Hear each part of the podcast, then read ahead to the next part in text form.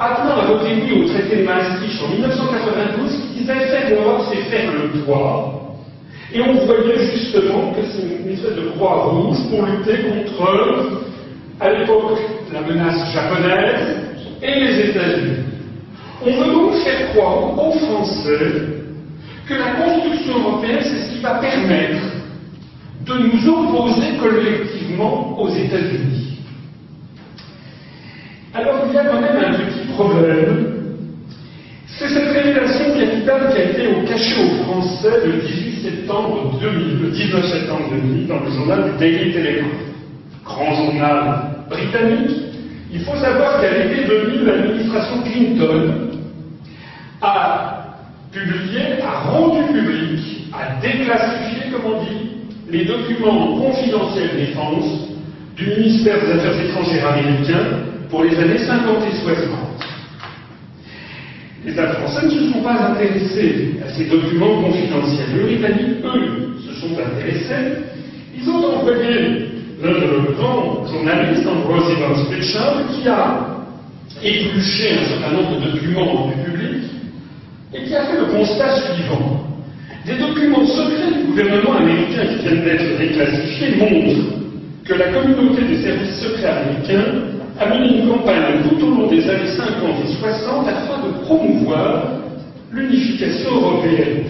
Les dirigeants du mouvement européen, Rettinger, le visionnaire Robert Schuman, l'ancien Premier ministre belge Paul Spaak, étaient tous traités comme des employés par leurs parrains américains. Le rôle des États-Unis fut fait comme pour une opération secrète? L'argent provenait des fondations fortes des Rockefeller, aussi bien que de milieux d'affaires, ayant des liens forts avec le gouvernement américain. Le département d'État jouait aussi un rôle. Une note émanant de la direction Europe du ministère des Affaires étrangères américain du département d'État, datée du 11 juin 1965, conseille au vice-président de la communauté économique européenne de l'époque, la CE, Robert Marjolin, de poursuivre de façon subreptice l'objectif d'une union monétaire. Cette note recommande d'empêcher tout débat jusqu'au moment où l'adoption de telles propositions deviendrait virtuellement inévitable. En d'autres termes, c'est maintenant une certitude historique absolue les pères fondateurs de la belle européenne, Jean Monnet et Robert Schuman, étaient des agents américains. Regardez-les, Robert Schuman, dont on fait la déclaration le 9 mai 1950, il a été membre du premier gouvernement du maréchal Pétain à Vichy. À ce titre, il a été menacé d'indignité nationale à la libération. Il a fallu que De Gaulle intervienne pour lui éviter cette marque d'infamie. Parce que sur le tas, Robert Schuman, comme François Mitterrand, étaient devenus des, résistants à partir de la fin 43. Je rappelle que pour le télégraphe, il était traité comme un employé par ses parents américains. Il était financé par la CIA. Quant à Jean Monnet, Jean Monnet, je rappelle qu'il a passé toute la Seconde Guerre mondiale aux États-Unis et que De Gaulle disait de lui que c'était un malade avant tout soucieux de servir les Américains. C'est dans le livre de Perfit, c'était de Gaulle une confidence de De Gaulle à un Perfit. Paul-Henri Spaak était financé par la CIA. Le mouvement européen était financé par la CIA. Je signale que le mouvement européen existe toujours et qu'il a d'ailleurs appelé à voter oui à la Constitution européenne. D'ailleurs, qui a eu le premier idée d'une Constitution européenne? Qui a dit rien ne pourrait nous être plus agréable que d'apprendre que les États d'Europe occidentale ont décidé de réunir dans une ville d'Europe des délégués responsables avec le mandat de rédiger la constitutionnelle de l'Europe? Qui a dit ça Le général Eisenhower, à l'époque commandant suprême des forces de l'OTAN en Europe, avant d'être élu président des États-Unis l'année suivante. C'est une interview quant à l'image du 27 mars 1951, page aucune décision ne pourrait nous aider, nous les Américains, dans la tâche que nous poursuivons, qu'une constitution européenne. Qui demande fermement l'entrée de la Turquie sur l'Union européenne, qui a dit Je suis ferme dans mon soutien à la candidature de la Turquie, je crois très fermement que c'est une des quatre questions pour cette partie du monde, c'est de savoir si la Turquie deviendra un partenaire de plein droit de l'Union européenne. Eh bien, celui qui a fait ces propos, c'est le président Clinton, président des États-Unis, dans une conférence de presse à Ankara le 15 novembre 1999 à l'issue d'un entretien avec le président Suleiman Bonifaz, décédé depuis lors, que l'on voit ici d'ailleurs, et Clinton, le président américain, disait, disant Je continuerai à m'en faire l'avocat.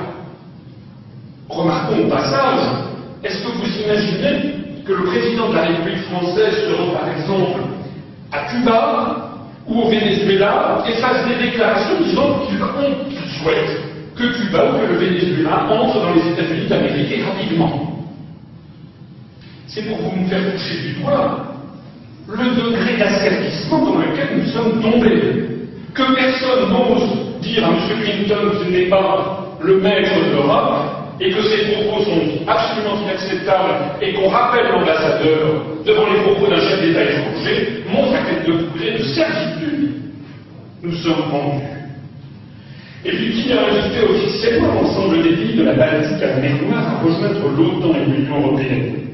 Qui est-ce qui a dit que les nouvelles démocraties de l'Est européen doivent avoir la même chance pour la sécurité et la liberté de rejoindre les institutions européennes? Toutes les nations devraient comprendre qu'il n'y a aucun conflit entre l'appartenance à l'OTAN et l'appartenance à l'Union européenne.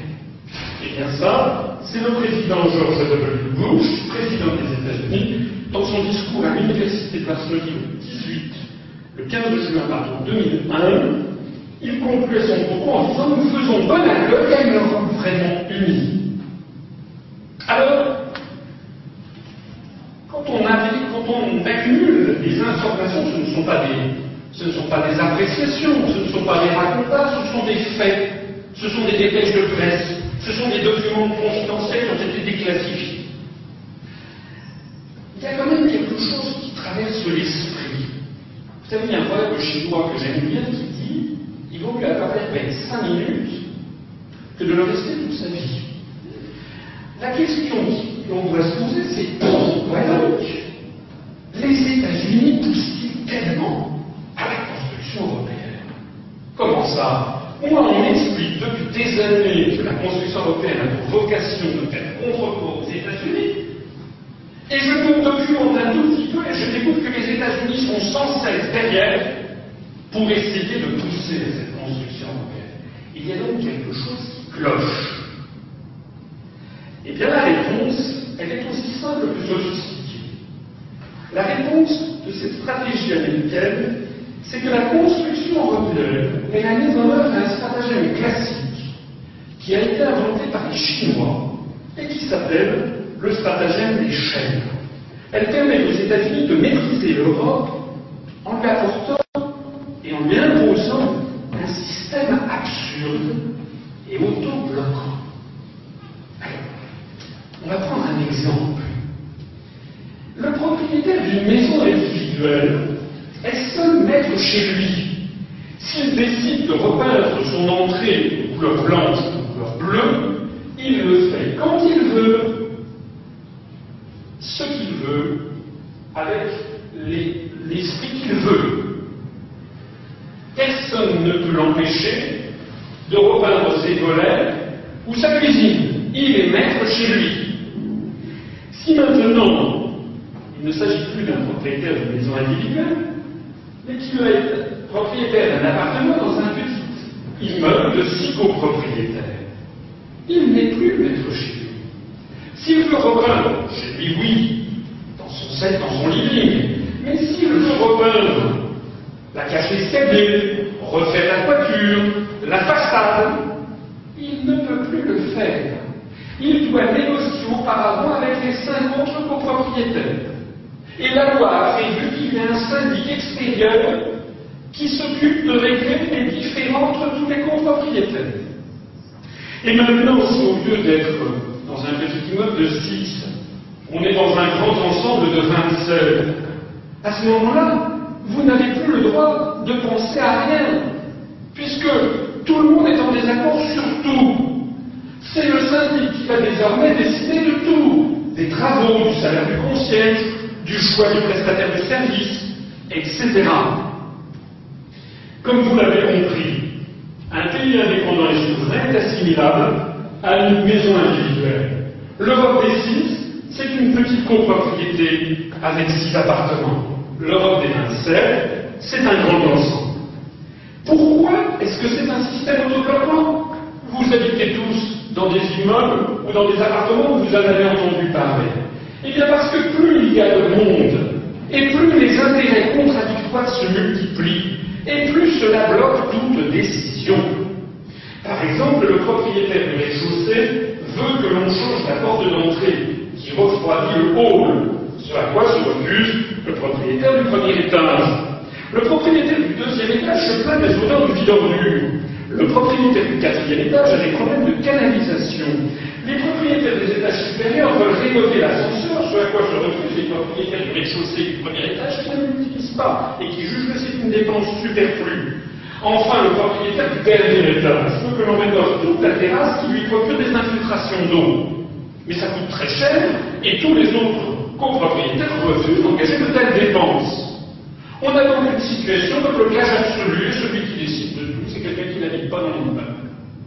Eh bien, vous avez tout compris avec cette illustration au fonctionnement de l'Europe à 27.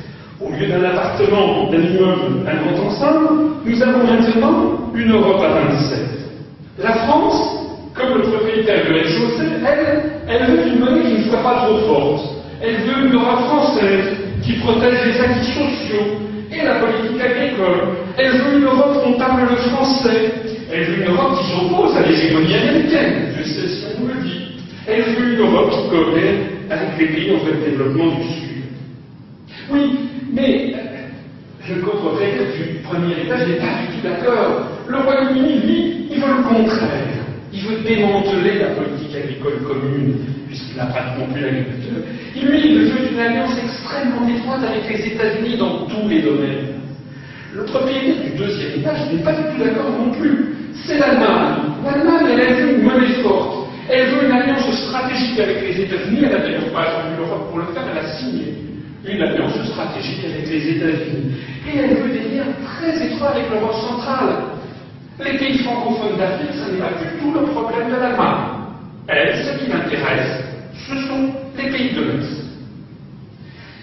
Tous les pays de l'Est à ce propos veulent une protection militaire américaine contre la menace russe. Bien entendu, ils refusent l'Europe sociale et toute harmonisation sociale, puisque c'est justement le différentiel de salaire qui leur permet de récupérer les emplois qui sont perdus en France, par exemple, ou en Allemagne.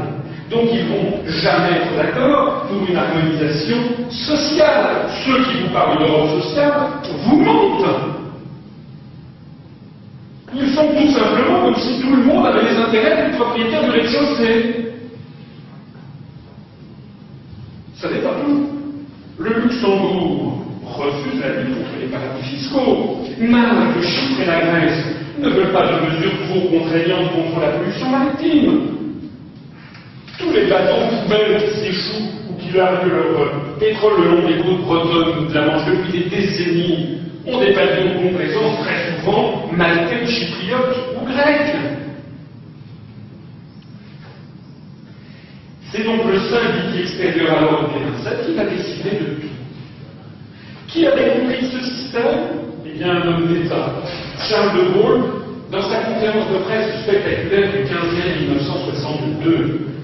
Le général disait On nous dit, fondons ensemble les six États dans une entité supranationale, ainsi ce sera très simple et très pratique. Ce sont des idées qui peuvent peut-être charmer quelques esprits, mais je ne vois pas du tout comment on pourrait les réaliser pratiquement, quand bien même on aurait six signatures en bas d'un. Il est vrai que dans cette Europe intégrée, comme on dit, il n'y aurait peut-être pas de politique du tout. Cela simplifierait beaucoup les choses. En effet, dès lors qu'il n'y aurait pas de France, pas d'Europe, qu'il n'y aurait pas une politique, faute qu'on puisse en imposer une à chacun des six États, on s'abstiendrait d'en faire. Et Charles de Gaulle de préciser mais alors peut-être ce monde se mettrait-il à la suite de quelqu'un dehors qui, lui, en aurait une politique. Il y aurait peut-être un fédérateur, mais il ne serait pas européen. De Gaulle, évidemment, vise les États-Unis. Et ce ne serait pas l'Europe intégrée, ce serait tout autre chose de beaucoup plus large et de beaucoup plus étendu, avec, je le répète, un fédérateur. Peut-être est-ce qui, dans quelques mesures et quelques fois, inspire certains propos de tel ou tel partisan de l'intégration de l'Europe, alors ils ont lieu le dit. Conférence de presse du 15 mai 1962. Le scandale est mondial. De Gaulle n'a pas prononcé le mot États-Unis, mais dans toutes les chancelleries de la planète, on l'a compris, en France aussi. Et les quatre ministres du LRP qui appartenaient au gouvernement claquent la porte parce que De Gaulle avait tout simplement montré ce qu'était profondément la construction européenne. Un stratagème américain. De Gaulle, le, toujours, qui disait à Alain Bersit, cette fois-ci non pas en conférence de presse, mais en tête à tête, vous savez ce que ça veut dire, la supranationalité, la domination des Américains? L'Europe supranationale, c'est l'Europe sous commandement américain. Les Allemands, les Italiens, les Belges, les Pays-Bas sont dominés par les Américains. Les Anglais aussi, mais d'une autre manière, parce qu'ils sont de la même famille. Alors il n'y a que la France qui ne serait pas dominée. Pour la dominer aussi, on s'acharne à pouvoir la faire entrer dans un machin supranational aux ordres de Washington. De Gaulle ne veut pas ça, alors on n'est pas content et on le quitte à longueur de journée, on met la France en quarantaine, mais plus on veut le faire, et plus la France devient un centre d'attraction. Voici donc le stratagème. Nous faisons bon accueil à une Europe vraiment unie, dit Georges Bush. Bien sûr, parce que maintenant ça fait 52 ans que ça ne marche pas. Ça fait 52 ans que l'oncle Sam se tape, sur les, se tape de rire sur les cuisses en voyant que l'on a mis un continent entier en train d'essayer de trouver quelque chose qui ne peut pas marcher. Ce qui lui permet à lui de tirer les ballons du feu depuis 52 ans de territoire. C'est le premier tableau essentiel de la politique française contemporaine. La stratégie des États-Unis d'Amérique vis-à-vis de la construction européenne. Ce que je viens de vous dire là, dans la campagne actuelle, dans la campagne électorale en France, personne ne vous le dira. De l'extrême droite à l'extrême gauche, en passant par l'UMP, le MoDem, le PS, le PCF, les Verts et tous les gaullistes autoproclamés. Aucun responsable politique nous a expliqué aux Français, premièrement, que la construction européenne a été conçue par les États-Unis, puis continuellement financée et promue par eux depuis 60 ans. La déclaration, la, la CECA, c'est 1951. Ça fait 60 ans depuis euh, 1950, c'est la déclaration Schuman. Ce ne sont pas des racontars, il y a tous les éléments précis, toutes les citations, je peux vous les donner, est-ce que ça intéresse Et aucun responsable politique français, ne disant ça, ne va non plus expliquer pourquoi. C'est le premier grand tabou. Je vous suggère, quand vous allez voir votre député, ou que vous allez entendre telle ou telle personne qui parlera de notre Europe, de dire, mais pourquoi vous ne nous dites pas que M. Robert Schuman était financé par la CIA. Et puis, au contraire, on diffuse très largement des analyses qui expliquent que la construction européenne serait une ambition française. Et oui, parce que le truc génial, c'est que ça a été représenté aux Français par des Français. Les Américains ont bien compris, puis on va continuer avec De Gaulle pendant la guerre, que le point dur, le pays résistait, c'était Astérix. On a donc présenté cette affaire par les Français. Et puis il y a un deuxième tableau essentiel, c'est l'irréductable divergence des intérêts nationaux. Vous avez vu ce que disait De Gaulle? Disait que l'Angleterre, l'Allemagne, l'Italie, etc., ils sont vassalisés. De Gaulle partait des réalités. Les réalités, ce sont des intérêts nationaux différents.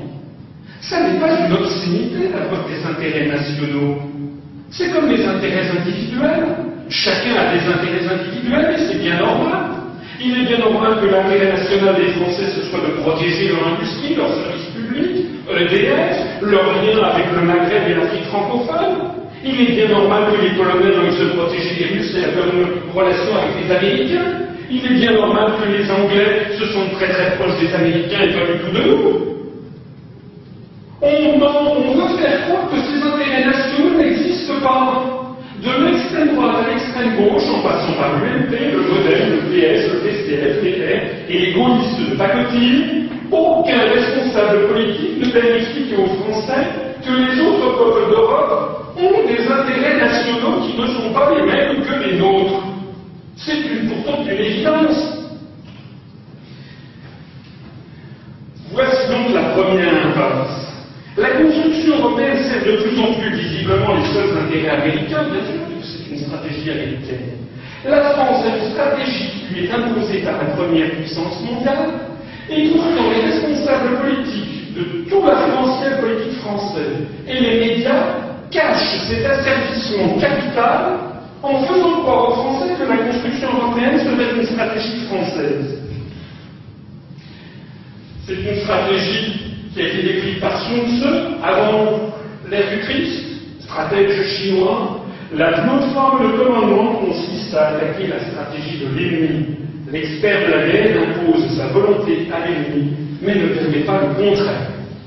Le premier problème de fond de la France, c'est que la France a une stratégie qui lui est imposée par une autre puissance et que tout est fait pour que les Français pensent que cette stratégie est la nôtre alors qu'elle nous est imposée de l'extérieur. Nous en arrivons à la deuxième impasse, qui est ce que j'appelle l'impasse alter-européiste. Alter-européiste, ça veut dire de l'autre Europe. Ceux d'entre vous qui m'ont entendu dans d'autres conférences savent que la Commission européenne est peuplée de commissaires européens qui sont tous, en tout cas une grande majorité d'entre eux, pas tous, je le mot tous, ils sont une grande majorité d'entre eux très proches des intérêts américains, qui ont travaillé aux États-Unis, travaillé dans des entreprises américaines pendant longtemps, très proches pour certains d'entre eux des services d'information et de renseignement américains.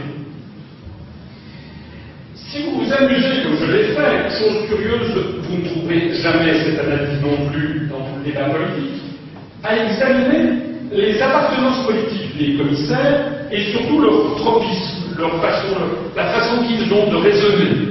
Vous vous apercevez que le français représente 4%, mais un peu moins, 3,7% de la commission, 1 sur 27, que les autres commissaires, a priori, en général favorables aux positions françaises, sont 2 ou 3, souvent le portugais, l'italien, le belge, ça dépend des sujets, pas toujours. Il y a l'allemand. Et puis, le reste, ce sont des commissaires ayant effectué des études au Royaume-Uni, ou anglophones de naissance, ou ayant travaillé pour des entreprises américaines, ou ayant effectué des études aux États-Unis, ou tous les autres commissaires a priori plutôt défavorables aux positions françaises, notamment venant des pays de l'Est, qui sont pour un ultralibéralisme et pour le refus de toute harmonisation sociale. Quand on veut faire de la politique, on s'intéresse aux rapports de force, non? Ceux qui vous promettent une autre Europe, il faudrait quand même qu'ils aux Français quel est le rapport de force au sein de l'Europe. Si on simplifie ce camembert, on arrive à ça. Commissaire a priori favorable aux positions françaises, dont le français, 17%. Commissaire a priori défavorable aux positions françaises, 83%. Et on le voit dans tous les domaines? Ne plus que de 78 parlementaires européens, soit moins de 10%, 9,9%. La réalité, c'est ça. Ceux qui vous disent votez pour moi pour faire changer l'Europe, ils vont faire comment? Puisqu'ils sont 9,9%, ils sont d'ailleurs pas d'accord entre eux. Ils vont faire comment? Ça, c'est la position des États membres de l'Union européenne sur le déclenchement de la guerre en Irak. Contre la guerre en Irak, la France, 4%. Hésitant, deux pays, la Belgique et l'Allemagne. Hésitant en apparence parce que la stratégie allemande sur la guerre en Irak a été très trouble. Enfin, en apparence, ils étaient hésitants. Deux pays, ça fait 8%. Et au sein du reste de l'Union européenne. Ils étaient tous pour l'intervention de la guerre américaine dans la guerre en Irak. Pour 88%. Voilà le rapport de force au sein de l'Europe. Nous sommes noyés. Nous sommes noyés dans un lac pro-américain. La norme de rédaction d'origine des documents à la Commission européenne. En 1996, le français et l'anglais faisaient encore à peu près jeu égal. Avec l'élargissement à l'Est, et tout le monde sent bien l'accélération de notre vassalisation par les États-Unis, nous en sommes rendus à 2007, où il y a même plus de 10% des documents qui sont écrits en français, et plus de 80% sont en anglais. En d'autres termes, la stratégie américaine fonctionne. Eh oui, ils sont pas bêtes, les Américains. Eh oui. Eh oui, ils y ont réfléchi depuis des, des années et des années. Ça marche. La France est devenue un pays satellite de l'Empire. Vous savez comment on disait le pays satellite? La Hongrie, qui était un satellite de l'Union soviétique, la Tchécoslovaquie. Et lorsque les Chats sont entrés à Berlin en 1953, à Budapest en 56, à Prague en 68, on disait ces pauvres pays satellites, ont été normalisés. C'était la normalisation. Normalisation. Eh bien, nous, nous avons été normalisés. Les Français ont voté non à la Constitution européenne. Alors, on n'a pas envoyé les chars, on n'a pas envoyé des chars médiatiques. Nous avons quand même eu la Constitution européenne que 55% des Français avaient, avaient rejeté. Nous sommes un satellite américain nous avons eu un printemps de Paris, si j'ose dire, comme on a parlé du printemps de Prague, en 2005, et nous avons été normalisés. C'est comme ça que c'est d'ailleurs vu depuis le reste du monde. Il hein. ne faut pas se faire d'illusions. Quand est-ce que c'est arrivé De façon progressive et indicible au cours des 40 dernières années. Comment est-ce arrivé Par une arme géniale, l'arme géniale de la construction européenne, conçue à Washington, mais présentée aux Français par des Français, comme si c'était une stratégie française. Pourquoi ça marche au profit des Américains? Parce que les intérêts nationaux des États membres sont tellement opposés que seules les positions pro-américaines rallient systématiquement une majorité de l'ordre de 91. À ce propos, il convient donc de tirer la conclusion que si l'Europe est comme elle, ce n'est pas par hasard, ni par inadvertance, c'est donc parce qu'il est le résultat de 27 intérêts nationaux opposés dans tous les domaines. Dès lors, tous les projets d'autres Europe sont soit des illusions, soit des mensonges délibérés, puisqu'ils passent justement sous silence les causes réelles de la situation. D'ailleurs, vous avez tous les partis politiques qui vous proposent une autre Europe, mais à qui s'adresse leur discours? À qui s'adresse leur discours? Quand ils disent nous voulons une autre Europe Les politiques français veulent tous faire une autre Europe, mais ils n'expliquent jamais avec qui et pourquoi ça bloque. Il y a 30 ans, l'affiche du Parti socialiste pour les premières élections européennes de 1979 changer l'Europe il y a 30 ans. Il y a 17 ans, faire l'Europe, c'est faire le poids. Je vous l'ai déjà montré à fiche du Parti socialiste. Il y a 12 ans, M. Jospin, arrivant à l'Assemblée nationale, arrivant à Matignon, fait un discours le 12 juin 1997. Il faut changer d'Europe et mettre en œuvre une politique économique et monétaire au service de la croissance et de l'emploi. Il y a 9 ans, Jacques Chirac, président de la République, présentant le programme de la présidence française de l'Union européenne devant le Parlement européen à Strasbourg le 4 juillet 2000, nous voulons une Europe plus efficace, plus démocratique, plus proche des problèmes qui concernent l'ensemble des Européens. Il nous faut construire une Europe plus proche des citoyens. Retenez bien cette phrase. Retenez bien cette phrase. Dans 15 jours, au moment du, lorsqu'on va voir les résultats des Européennes 2009, tout le monde aura un très fort taux d'abstention tout le monde, tout le monde dira à la télévision il faut absolument construire une Europe plus proche des citoyens. Ça fait 30 ans qu'ils le disent. Et pourquoi ne le font pas? Pourquoi ça bloque? Pourquoi ils ne disent pas pourquoi ça bloque? Il y a neuf ans, il est possible de construire une autre Europe dans un autre monde. Euh, c'est tandis que le gouvernement construit sans discipline et construit une Europe dominée par la logique néolibérale, une autre Europe se dessine à travers les luttes, les sans domicile, sans travail, etc. Ça, c'est un manifeste, un collectif pour une autre Europe qui avait été signé par une série d'organisations de gauche. Attaque, droit au logement, la FASTI, le droit devant, l'observateur de la mondialisation, la CFDT, CGT, correcteur, la FSU, Alternative Libertaire, la FCN, le Parti communiste français, etc., etc., la Confédération paysanne de M. José Bové. Il y a 9 ans. Il y a 8 ans, M. Chevènement, dans son discours à l'Assemblée nationale du 3 octobre 2001, il est temps, Monsieur le Premier ministre, d'essayer retour de l'État républicain et faire en sorte que la France pèse à Bruxelles pour qu'une réponse coordonnée soit apportée à la crise qui vient. Nous avons besoin d'une autre Europe. Il y a six ans, M. Bayrou, en mars 2003, tout le monde voit bien qu'il faut changer l'Europe. Et le sommet de Bruxelles vendredi montre à l'évidence qu'une certaine Europe, c'est fini. Il y a six ans, Madame Buffet dénonce les bases libérales du projet de constitution européenne, c'est une dépêche du 27 juin 2003. La question d'une autre Europe est bien essentielle dans le projet communiste. Il y a quatre ans, au moment de la constitution européenne, les Verts ont une affiche, ils appellent à voter oui pour qu'une autre Europe soit possible. Il y a quatre ans, M. Sarkozy, président de l'UMP, si vous votez, au moment de la campagne référendaire, si vous votez non, ça ne vous fera même pas plaisir. Vous allez garder l'Europe telle qu'elle est et vous allez continuer à mourir.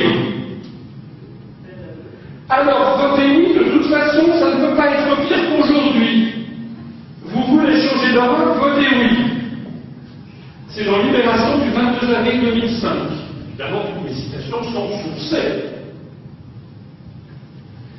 Il y a quatre ans, M. Besancenot, après le non majoritaire, à nous qui venons de refuser cette constitution, de proposer des initiatives européennes dessinant une autre Europe. Il y a trois ans, Jean-Marie Le Pen, on m'accuse d'être contre l'Europe, c'est absurde. La France est la plus vieille nation d'Europe, et je ne suis pas pour n'importe quelle Europe, c'est l'Europe des patries que nous voulons. Et M. Bruno Gollnisch précise si Jean-Marie Le Pen est élu à la présidence de la République, il ne proposera pas la sortie de l'euro, mais il proposera en échange de récupérer les pouvoirs fondamentaux en matière fiscale en matière de frontières. Textes du 16 juin 2006, d'ailleurs la campagne du Front National, je la regardais ces jours-ci, qui reprend d'ailleurs, qui a pillé une certaine partie de l'information qui sont sur notre propre site, le Front National ne propose pas plus que les autres de sortir de l'Europe. Il propose que tout le monde une autre Europe. Il y a trois ans également, le Parti Socialiste. L'Europe est en panne, pas économique et social, mais aussi budgétaire. La salle s'est attachée à exprimer ses souhaits d'autres Europe et des façons de la relancer. Et en ce moment, en ce moment, ces jours-ci, vous allez recevoir la propagande électorale, ça, c'est le tract de l'UMP. Quand l'Europe veut, l'Europe peut. Le 7 juin, c'est le moment de construire une autre Europe. Une Europe qui n'a pas honte de défendre ses valeurs, son identité, son idéal de solidarité. Or, retenez ça d'ailleurs. Une Europe qui n'a pas honte de défendre ses valeurs. Parce que nous allons y revenir tout à l'heure sur les fameuses valeurs de l'Europe. Pour vous montrer à quel point ce document est un tissu de mensonges. D'ailleurs, si vous tournez le tract de l'UMP, vous verrez derrière nous voulons une Europe forte avec des règles et des frontières. Nous voulons une Europe qui maîtrise les marchés financiers, enfin les paradis fiscaux. Mais le Luxembourg n'est pas d'accord. Donc le MNP dit ça, nous voulons, nous voulons, mais ça n'aura pas lieu. Nous voulons une Europe unie face aux défis de l'énergie. Les autres, les Allemands, ne sont pas d'accord. Une Europe culturelle, l'instauration de la TVA à 5% sur les producteurs et du monde. Nous voulons une Europe verte, l'installation d'une TVA sur les véhicules propres. Voilà les, voilà les propositions de l'UMP. On se moque de vous. Mais carrément, ils vont prendre l'argent. C'est pas mieux de l'autre côté. en ce moment. Voici M. Arlène Désir.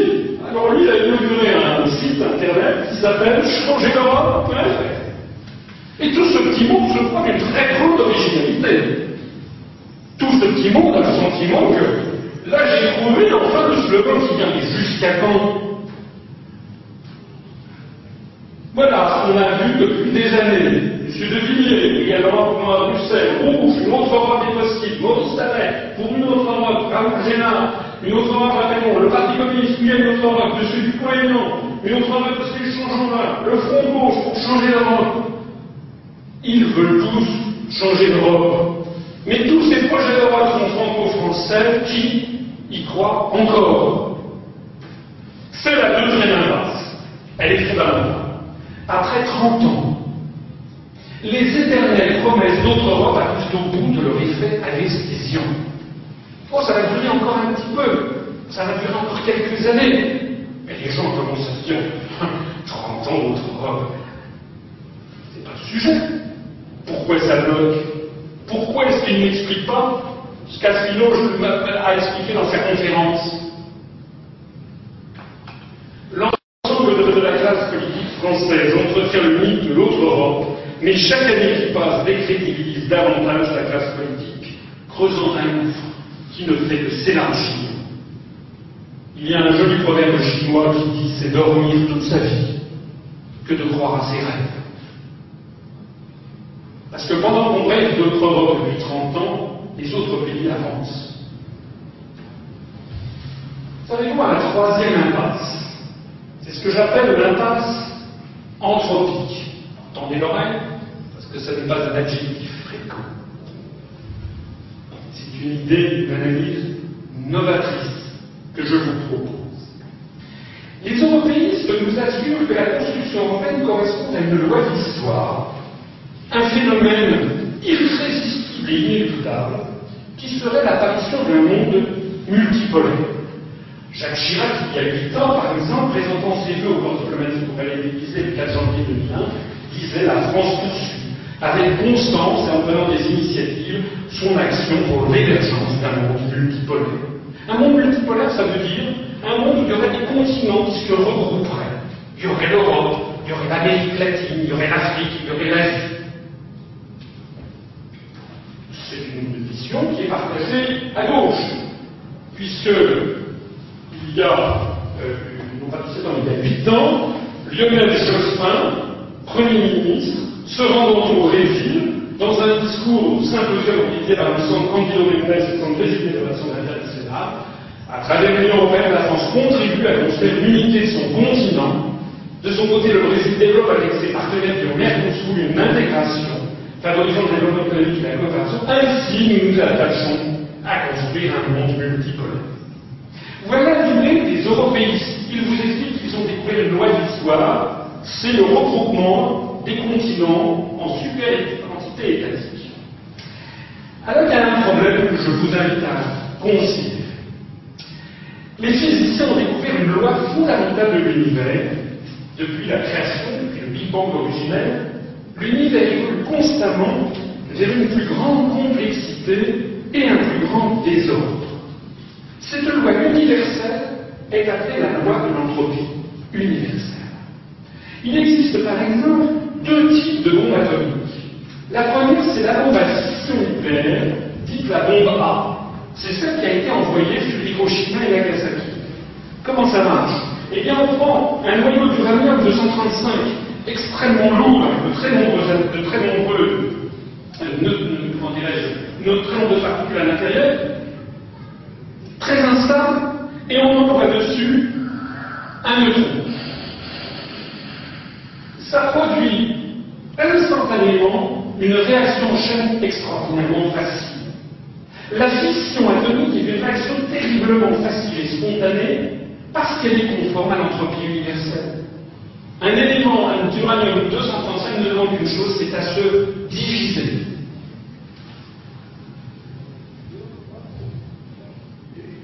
Maintenant, la bombe à fusion. La bombe à fusion, elle consiste à prendre un, atome d'hydrogène H2 et un autre hydrogène H3 et d'essayer de les fusionner. Eh bien, on s'y est cassé la tête pendant des années parce que c'est impossible. La fusion atomique est une réaction impossible dans des conditions normales, car c'est contraire à l'entropie universelle. Pour y parvenir, on fait quoi? Eh bien, on emploie ça auparavant, on utilise comme détonateur une bombe atomique de type A. Et c'est la bombe atomique de type A qui déclenche la réaction de fusion. La fusion nucléaire est contraire à la loi de l'entropie universelle. Pour y parvenir quand même, il faut dégager une énergie phénoménale pour atteindre une température de 100 millions de degrés dans le noyau. Seule une explosion atomique par fission préalable peut l'atteindre. Alors pourquoi je vous dis ça? Eh bien parce que la l'entropie universelle s'applique à tout, à la croissance des végétaux, à la division cellulaire des êtres vivants. On retrouve mon cerveau de tout à l'heure.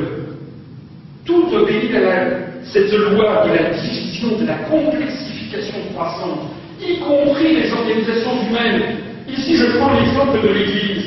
On arrive, on a les évangiles, la parole du Christ, l'Église des premiers temps, et puis ça se scinde, l'Église catholique d'un côté, orthodoxe, l'Église de Père, l'Église syriaque, l'Église apostolique, l'Église érythréenne, le luthéranisme, l'Église gallicane, etc., etc.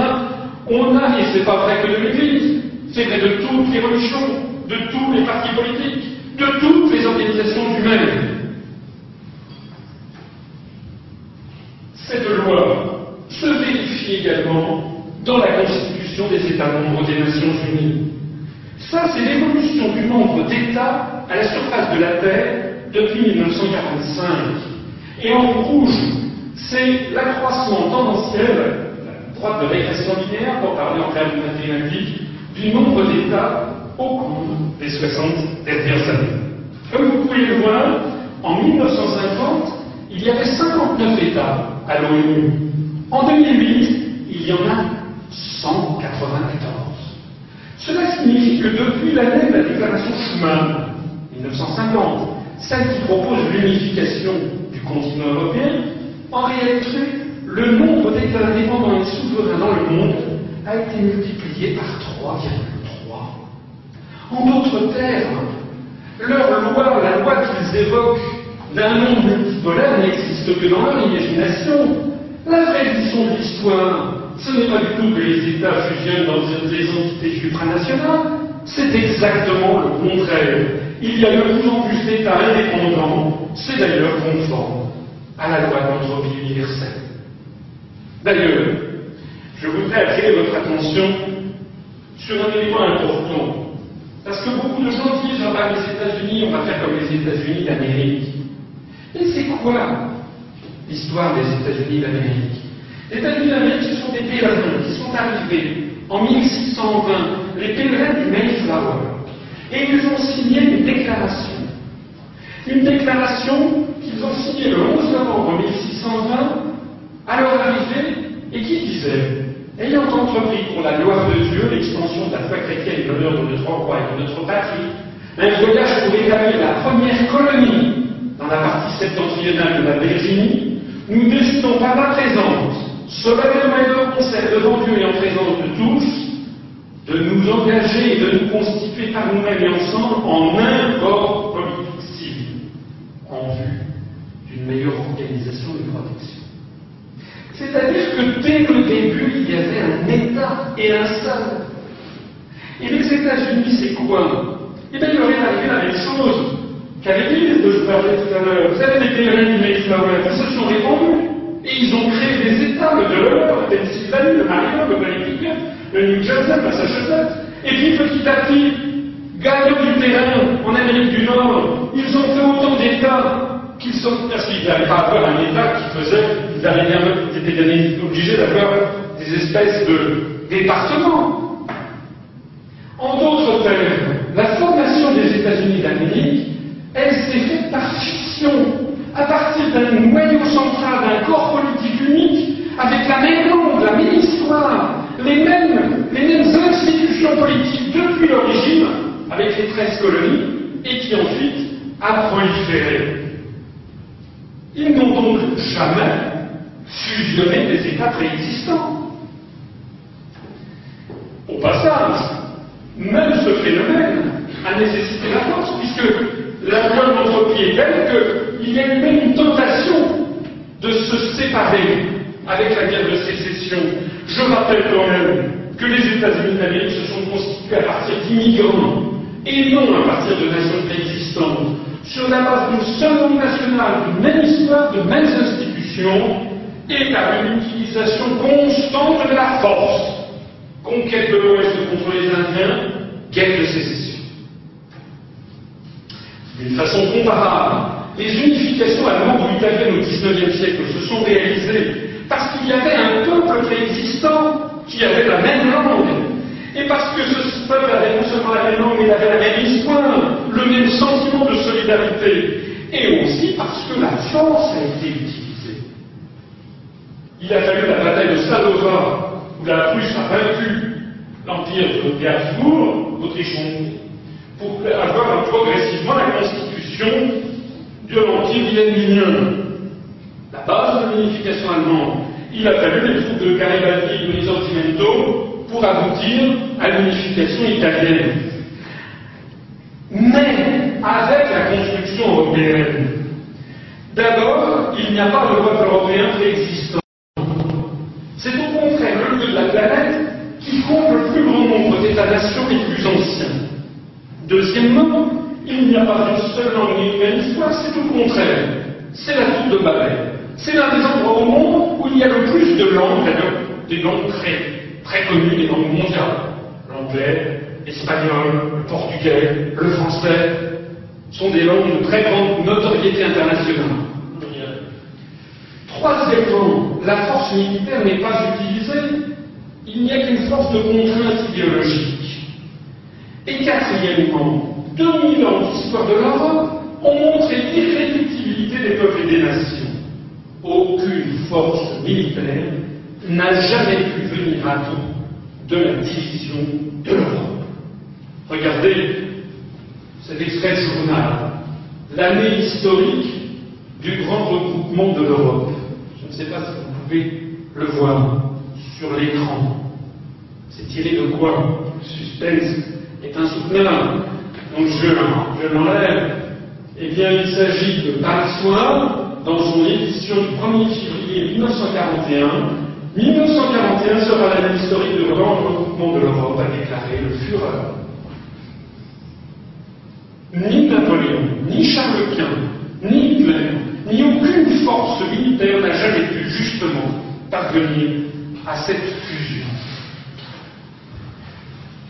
La construction européenne, à la différence de tout ce qu'on a vu ailleurs, en particulier de la constitution des États-Unis d'Amérique, c'est pas un projet de fission, c'est un projet de fusion. Ça marche à l'envers. On a tous les États et il s'agit de les fusionner dans un tronc commun. Il s'agit d'une opération de fusion qui ressemble à ceci. Progressivement, une lobotomie. On nous enlève des morceaux de cerveau. On nous demande de ne plus être français, de ne plus être espagnol, de plus être italien, de plus être anglais. Pour que progressivement nous n'ayons plus que des troncs communs. Pour arriver à un tronc commun. Ce projet de fusion de dizaines d'États est fondamentalement contraire à la loi de l'entreprise universelle. Pour avoir une petite probabilité de se réaliser, il faudrait une énergie colossale de départ, il faudrait de la violence des guerres, une violence fondatrice inouïe, la loi de l'entropie universelle, tout comme l'observation historique, nous permettent de conclure que cette fusion ne marchera jamais. Vous m'entendez? Jamais. Ça fait d'ailleurs 60 ans, 59 ans depuis la déclaration Schuman. Le problème, c'est qu'ignorant de cette loi, les européistes nous entraînent dans une erreur absolument capitale. Ils pensent pouvoir fusionner à froid, comme on dirait en chimie, 27 États-nations en les affaiblissant de l'intérieur. Mais en affaiblissant le rôle des États-nations, ils ne font que diminuer leur force de cohésion interne. Est-ce que vous comprenez ce qui est en train de se passer?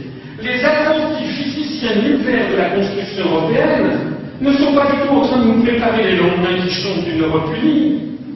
Ils sont en train de nous préparer une bombe A qui risque d'amener la scission de tous les États membres en sous-entités étatiques, conformément à la loi d'entreprise universelle, puisque justement, il diminue les forces de cohésion interne des noyaux existants.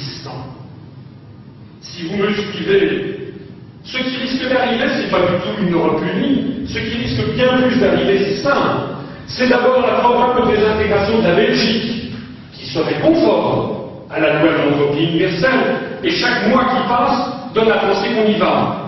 Ce qui serait vraisemblable, c'est la possible désintégration du Royaume-Uni.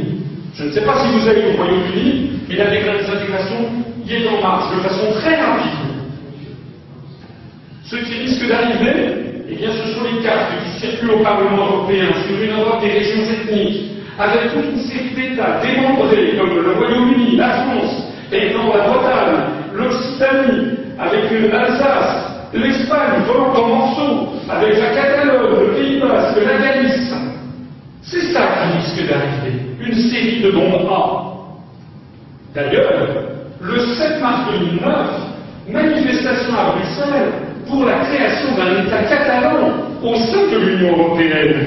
Ça n'est pas moi qui le dis, ce sont les photos qui parlent. Et vous voyez d'ailleurs que ces gens s'expriment en anglais. Il s'agit d'avoir une Europe complètement américanisée, où la langue rédactuelle serait l'américain et où tous les États-nations anciens seront pulvérisés en toutes petites entités où on parlera un patois. Le catalan, le breton, le corse. Tout ça, bien entendu, pour la plus grande joie des États-Unis, ce n'est pas moi qui défile. Ce sont des Catalans qui défilent avec un drapeau catalan et un drapeau européen, sans qu'il y ait le drapeau de l'Espagne.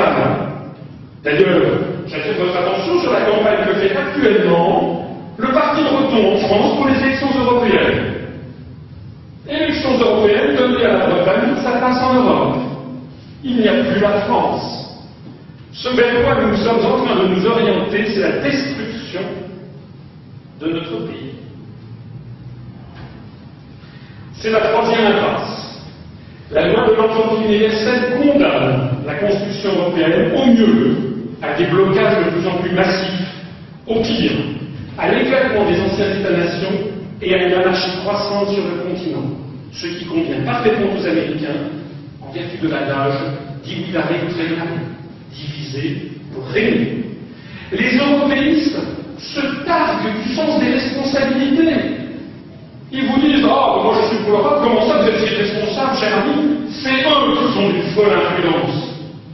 Et je citerai un proverbe chinois Il faut gouverner un grand État avec la même prudence qu'on fait cuire un petit poisson. Nous avons des dirigeants qui sont en train de détruire 1500 ans d'histoire de France, allègrement et en se prévalant en plus de ça du sens des responsabilités.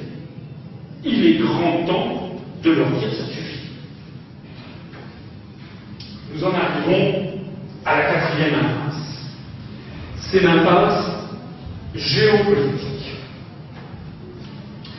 Les européistes nous assurent, je l'ai déjà dit tout à l'heure, que la construction européenne correspond à l'apparition inévitable d'un monde multipolaire, avec des continents qui se rassemblent. Bien. Ainsi donc, la construction européenne que voici, eh bien, s'intègre dans une réflexion qui est celle du choc des civilisations théorisé par les Américains, Samuel Huntington et les Simon Il y aurait une civilisation dite judéo-chrétienne, avec le Canada et les États-Unis et l'ensemble de l'Europe occidentale. Euh, il y aurait une civilisation latino-américaine, on se demande pourquoi elle n'est pas judéo-chrétienne d'ailleurs. Il y aurait une civilisation musulmane, une civilisation africaine, une civilisation hindouiste, une civilisation chinoise. C'est le système de réflexion stratégique à l'américaine complètement dénué de sens. Par exemple, ils disent une civilisation hindouiste, je rappelle quand même que l'Inde est un des plus grands pays musulmans du monde. Ils mettent dans la civilisation musulmane des pays aussi différents que la Mauritanie ou l'Ouzbékistan ou la Papouasie-Nouvelle-Guinée occidentale. Ils mettent dans le même sac les États-Unis, la France, l'Italie, la Grèce. Tout ça, c'est la vision géopolitique des États-Unis, c'est eux qui voient ça. Le problème, c'est qu'il y a un mais, c'est que ça ne bouge pas comme ça le monde. La construction européenne et cette théorie du monde multipolaire sont par exemple totalement incohérentes avec le principe même du G8. Vous savez, le G8, c'est le G7, alors il a été par Giscard en 75. Cette élite giscardienne, on discute entre les grands. Donc il y a le Canada, le Mexique, l'Espagne, la France, l'Allemagne, l'Italie et la Russie. La Russie a été jointe depuis l'effondrement du communisme. Et on discute des grandes affaires du monde. Ben, de qui se moque-t-on? Il y a quatre pays européens et les autres? Je peux vous dire que les Espagnols, M. Zapatero, par exemple, a fait un scandale dans le dernier G8 en disant, bah, qu'est-ce que c'est que ça? Qu'est-ce que c'est que ce territoire mondial? On construit l'Europe ou on ne construit pas l'Europe Vous dites que vous construisez l'Europe et puis euh, vous faites, vous discutez avec les grands et puis nous, on reste à la porte. Les Polonais, les Espagnols, les Portugais, les Hongrois, les Pays-Bas, les Suisses, sont tous curieux. Ça n'a aucun sens. Comment concilier la construction européenne avec la francophonie? On dit aux pays francophones, nous sommes solidaires. Ben, alors on est solidaire de qui? De tout le monde On construit l'Europe Ou on est solidaire des francophones Ça veut dire quoi? Il n'y a pas que les francophones d'ailleurs. Comment la construction européenne s'articule-t-elle avec le Commonwealth des nations britanniques? Le Royaume-Uni entretient des relations étroites avec ses anciennes colonies. D'ailleurs, on va faire un petit clin d'œil, si vous me le permettez, à la reine Elisabeth Sa gracieuse Majesté. Elle est chef de 17 États à travers le monde. Le Royaume-Uni, le Canada, l'Australie, la Nouvelle-Zélande, la Jamaïque, la Barbade, les Bahamas, la Grenade, la Papouasie-Nouvelle-Guinée, les îles Salomon, Tuvalu, Saint-Lucie, Saint-Vincent, Antigua et Barbuda, et Barbuda, le Belize, Saint-Christophe et les Fidji. Elle est chef d'État de 17 États dans le monde, et certains sont tout petits d'accord, mais vous n'allez pas me dire que le Canada, l'Australie, la Nouvelle-Zélande, ou la Papouasie-Nouvelle-Guinée, c'est de la gnognotte. Alors où est la solidarité? Il n'y a pas que les Britanniques et les Français. Les Espagnols, l'organisation des États ibéro-américains, ils sont très jaloux de leur relation privilégiée avec l'Amérique latine. Pas question que les Français ou les Anglais mettent le nez. De même que les Portugais ont la communauté des pays de langue portugaise. Et puis c'est pas tout. Nous avons aussi les Allemands et les Scandinaves qui sont très attentifs au concept des États de la Baltique, dont ils pas que fasse partie la France. Et puis, le mouvement des non-alignés, en quoi il correspond au, graphique de la théorie de, des Américains sur le monde multipolaire, ces solidarités intercontinentales qui nous échappent, et puis la coopération Asie-Pacifique, lorsque les États-Unis font des manœuvres aux Chinois dans notre dos. Qu'est-ce que ça signifie? Et puis, l'Union pour la Méditerranée, il faudrait savoir, on est solidaire de qui On aime les Arabes, on n'aime pas les Arabes. En gros, parce que certains disent on va faire l'Europe, parce que vous vous rendez compte, hein, le Sud. Et puis d'autres disent mais non, il faut faire l'Union pour la Méditerranée. Alors où est la stratégie? Tout ça est une confusion totale. Et puis je terminerai, peut-être par le plus drôle, l'international socialiste. Au dernier, la dernière réunion, il y a eu M. Pierre Mauroy qui est allé assurer euh, le Chili, euh, l'Afrique du Sud, l'Australie, le Pakistan, l'Égypte, la Mongolie, du soutien des socialistes français qui font prévaloir la solidarité de l'international socialiste avant toute autre chose. On se moque de vous. C'est la quatrième impasse. La géopolitique condamne à terme la construction européenne parce que le monde ne devient pas du tout multipolaire. Il se transforme en une agrégation de nations de plus en plus nombreuses, je vous l'ai montré tout à l'heure, qui se regroupent dans des ensembles différents selon les sujets. Ben voilà, c'est comme vous. Là, vous êtes ce soir en train de et puis demain, vous serez avec votre famille ou avec vos collègues de travail, et puis ça change.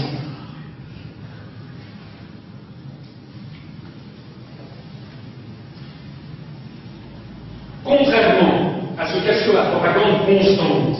Les États européens n'ont pas les mêmes intérêts géopolitiques. D'ailleurs, ils participent séparément à des organisations concurrentes et contradictoires avec la solidarité européenne. Par exemple, la France entretient la francophonie et a fait entrer le Vietnam. Je peux vous assurer, pour être allé au Vietnam, qu'il n'y a pas plus de quelques milliers de personnes qui parlent encore le français. Ce sont les gens de plus de 80 ans. Ils le parlent d'ailleurs très mal. En revanche, il y a un pays que je connais bien. Il y a énormément de gens qui parlent le français. C'est l'Angleterre. Parce que tous les Anglais parlent le français, c'est la première langue obligatoire qui est apprise par tous les écoliers. Donc normalement, nous devrions faire entrer l'Angleterre dans la francophonie. Pourquoi ne le fait-on pas? Parce qu'il y a des arrières français géopolitiques, d'ailleurs bien naturels. De la même façon que les Anglais ne nous font pas entrer dans le Commonwealth.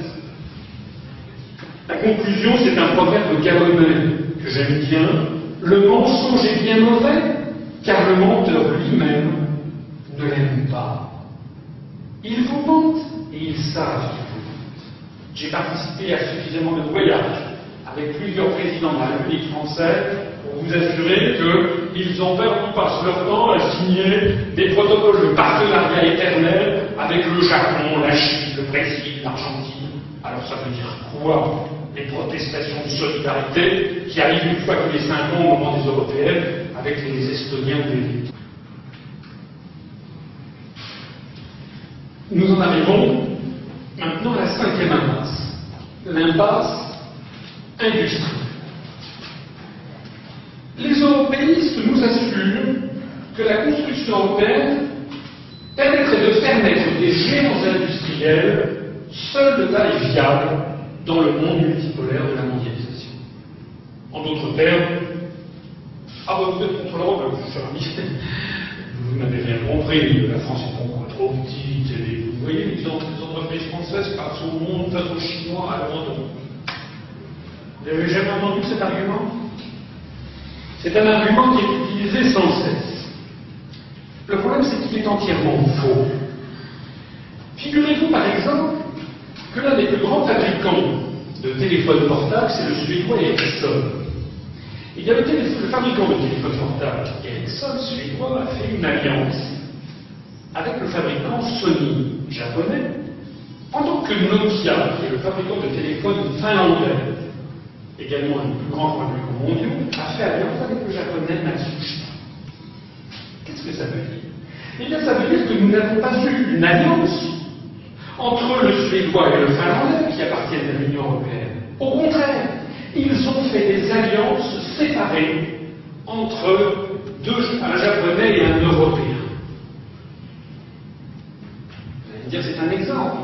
Je pourrais vous citer des exemples comme ça toute la soirée. Thomson a été racheté par le chinois TCL pour fabriquer des téléviseurs. Il n'a pas fusionné avec l'allemand Siemens. C'est extrêmement important à comprendre, parce que le français Thomson, il a des ingénieurs. Les ingénieurs français qui travaillent chez Thomson sur la télévision aux définitions du futur, ils partagent leurs découvertes industrielles, leurs secrets, leurs brevets, leurs recherches avec les ingénieurs chinois de la même société. Et ils ne vont pas aller partager avec les ingénieurs allemands de Siemens au motif que ce seraient des Allemands. En d'autres termes, les gens qui vous parlent de recherche européenne vous mentent. Puisque ce qui compte, c'est la recherche qui est faite au sein des groupes industriels. Je pourrais prendre bien d'autres exemples. Je ne sais pas si je vais montrer ici. Vous savez que Renault racheté Nissan, le japonais, pendant que Mercedes rachetait Chrysler américain. Et maintenant, vous avez vu que c'est Ford qui se fait racheter par Fiat. En matière de compagnies aériennes, il y a trois grands oligopoles mondiaux qui se sont constitués. Star Alliance, OneWorld et SkyTeam. Et bien dans chacune de ces groupes, vous trouverez, par exemple pour Alliance, vous trouvez la compagnie allemande Lufthansa, polonaise, autrichienne au Sénégal, et puis vous trouvez la compagnie coréenne Asiana, japonaise Omnipol, et New Zealand et Canada. Pareil pour OneWorld, vous trouvez British Airways, Sydney, Iberia et Manet qui sont des compagnies européennes, avec la compagnie de Hong Kong Cathay Pacific, la Japan Airlines et américaine et Voyageurs Skyline, vous avez Air France KLM à Italia et la compagnie tchèque, mais avec la China Southern, Korean Air, l'américaine Delta et Mexico. Ça veut dire que tous ces sujets industriels, les alliances ne se font pas du tout en fonction du périmètre de l'Union européenne. Au contraire, au contraire, les entreprises veulent être alliées à des entreprises sur tous les points du globe. À ce propos, profitons-en pour parler d'Airbus. Airbus, c'est avion européen. Vous savez, c'est que c'est un avion européen. On les aux enfants des écoles. L'Airbus A380, succès silent. Voici les sites de fabrication de Airbus. Ils sont en vert et rouge. Vous en avez ici, vous en avez comme vous voyez en Russie, en Turquie. Vous en avez considérablement aux États-Unis, vous en avez à Singapour, en Australie, au Japon, en Corée. Si on entre un peu dans le détail de l'Airbus, ça vaut la peine. La société russe Avisma fournit l'ensemble des métaux de haute technologie nécessaires à l'appareil. Le titane, pour le train d'atterrissage, l'aluminium, les alliages de magnésium, des aciers spéciaux. Sans les Russes, il n'y aurait pas d'Airbus. Aux États-Unis, la société Crane Aerospace fait une partie absolument fondamentale, ce sont les trains d'atterrissage. Pour un avion qui peut porter 800 personnes, c'est de la plus haute technologie mondiale. Ce sont les Américains qui fabriquent les trains d'atterrissage. De la même façon, ce sont les Américains de la société Northrop Grumman, liée au ministère de la Défense, qui fournit toute l'électronique embarquée, tout ce qui permet à l'Airbus de se déplacer dans les airs. Je ne sais pas si vous savez, et dans l'Airbus A380, quand il est motorisé par des moteurs Pratt Whitney, la américaine d'Airbus, c'est 35%. Airbus est d'abord un avion américain. Ce n'est pas tout. Vous avez un grand centre d'études qui a été ouvert dans le Grand Sachs avec plus de 100 ingénieurs américains qui ne travaillent que sur l'Airbus A380. De la même façon, cinq entreprises canadiennes assurent la conception et la fabrication des éléments essentiels de la structure de l'appareil. De la même façon, en Corée du Sud, on fabrique les ailes. Excusez du peu, c'est la société Kai Changwon. En Australie, Okanagan Sydney fabrique les bords d'attaque des ailes de l'appareil. Au Japon, six entreprises assurent la conception et la fabrication de l'empennage arrière, c'est la queue, les pneus, les fibres de carbone pour le fond supérieur, les portes de soute, etc. En d'autres termes, Airbus n'est pas du tout un avion européen, Airbus est un avion international. Au fait, quel rôle joue la Commission européenne et les instances de l'Union européenne dans Airbus? Réponse aucun rôle à aucun moment. Jamais Airbus n'a été mêlé de près ou de loin à la construction européenne. C'est d'ailleurs pour ça que ça marche. Combien y a-t-il d'entreprises qui participent à la de l'Airbus à 380 en Bulgarie?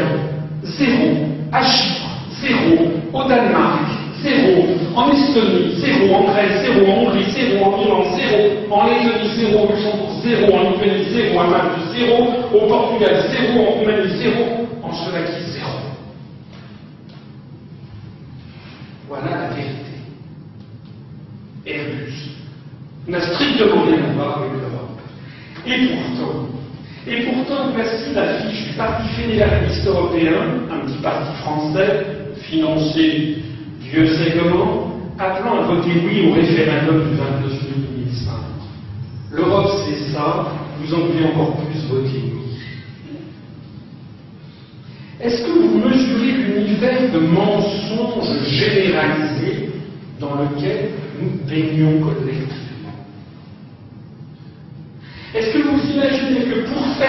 cette utopie européenne, on ne cesse de mentir et de raconter aux citoyens des choses qui sont le contraire de la réalité Ce qui marche, ce sont les alliances internationales, bien sûr, mais sur un objectif précis où tout le monde a le même intérêt.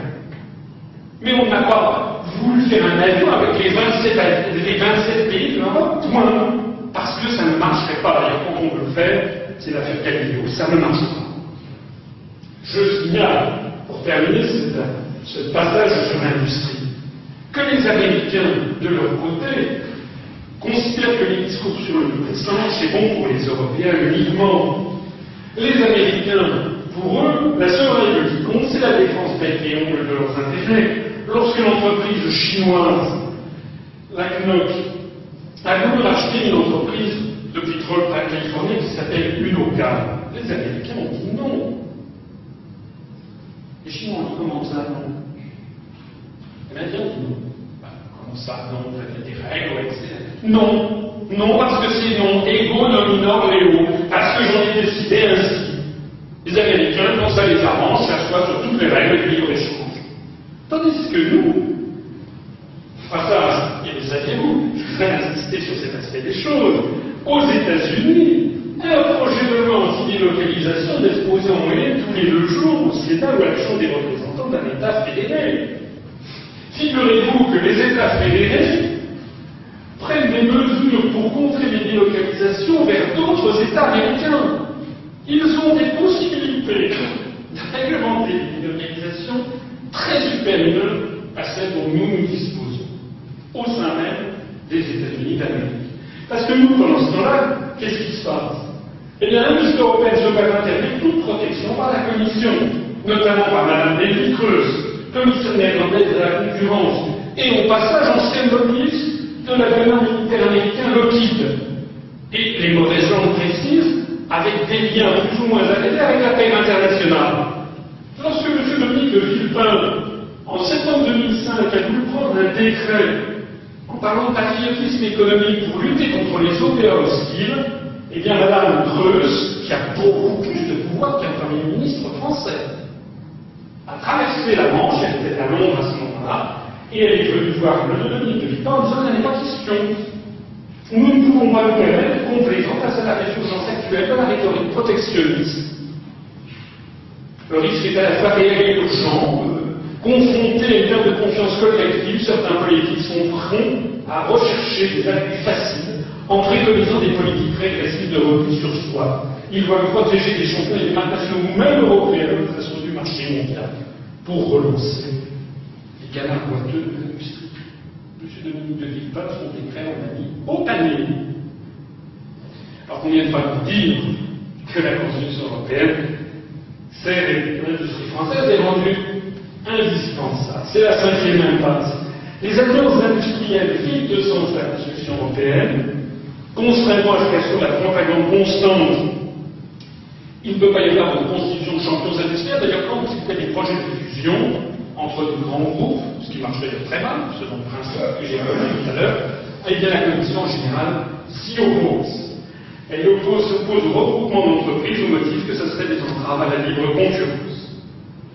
Je citerai cette fois-ci un proverbe persan Le mensonge donne des fleurs mais pas de fruits. C'est un beau proverbe. Le mensonge donne des fleurs mais pas de fruits. Quels sont les fruits de la politique industrielle menée par la construction européenne depuis 50 ans? Exactement zéro. Arrivons à la sixième impasse, qui est ce que j'appelle une impasse sociologique. Les européistes nous assurent que la construction européenne se fonde sur des valeurs communes. Vous vous rappelez, c'était Chirac tout à l'heure qui parle des valeurs communes. Et que celle-ci constituerait le socle de la citoyenneté européenne. Et donc, si vous êtes contre l'autre, vous seriez mal touché, parce que vous n'auriez pas compris qu'on a des valeurs communes et que finalement, vous seriez xénophobe. C'est ça en gros que ça veut dire. Les affirmations que je viens de rappeler soulèvent deux graves problèmes. Le premier, c'est un problème de philosophie politique. À une époque d'ouverture générale du monde et des civilisations les unes sur les autres, faut-il bâtir de gré ou de force un État-continent fondé sur une prétendue identité de civilisation et de valeur, qui sera ainsi inévitablement destiné à s'opposer aux autres? Ou faut-il au contraire enseigner que l'humanité entière forme une seule famille, que nous devons aimer et respecter l'ensemble des civilisations de la planète, et que la solidarité ne peut que s'exercer dans un cadre mondial. Qu'est-ce que c'est que cette philosophie qui consisterait à dire ah, il faut se rassembler uniquement les gens pour les mêmes valeurs C'est quoi cette philosophie de peuple de l'autre Au moment où tout le monde entier est en communication avec tout le monde, on ferait mieux de diffuser la télévision française des films indiens, chinois, japonais, et pas 99% de films uniquement américains. Ça, c'est le premier problème. Je le laisse de côté. C'est un problème de philosophie politique, mais fondamental. il y a un deuxième problème beaucoup plus immédiat. C'est un problème de réalité. Est-ce que c'est vrai, au fait, que les Européens ont les mêmes valeurs Est-ce que c'est si vrai que ça? On va prendre quelques exemples dont personne ne parle. Premièrement, la législation sur le divorce. Il y a un État membre de l'Union européenne qui s'appelle Malte, qui est l'un des très très très rares États au monde où le divorce soit interdit. Il n'y en a pratiquement plus à la surface de la planète. Il y a le Vatican, une plaisanterie, et les La législation sur l'interruption volontaire de grossesse. Voici une carte qui a été faite où on a mis de façon colorée les législations, par grand type de législation selon les pays du monde. Pour aller simple, qu'est-ce que l'on en tire comme conclusion? Eh bien, en matière d'avortement, les Français les Allemands les Italiens ont les mêmes valeurs, c'est-à-dire les mêmes réglementations, que les Américains, les Canadiens, les Russes, les Chinois, les Turcs, les Vietnamiens, les Sud-Africains. C'est-à-dire une législation extrêmement libérale. En revanche, les Polonais, les Espagnols les Portugais ont les mêmes valeurs que les Algériens, les Saoudiens, les Pakistanais, les Argentins, les Tchadiens et les Malaisiens. C'est-à-dire une législation plus sévère. Et puis les Irlandais, les Maltais ont les mêmes valeurs que les Congolais, les Iraniens, les Yéménites, les Somaliens, les Chiliens, les Colombiens, les Indonésiens. C'est-à-dire une civilisation très sévère.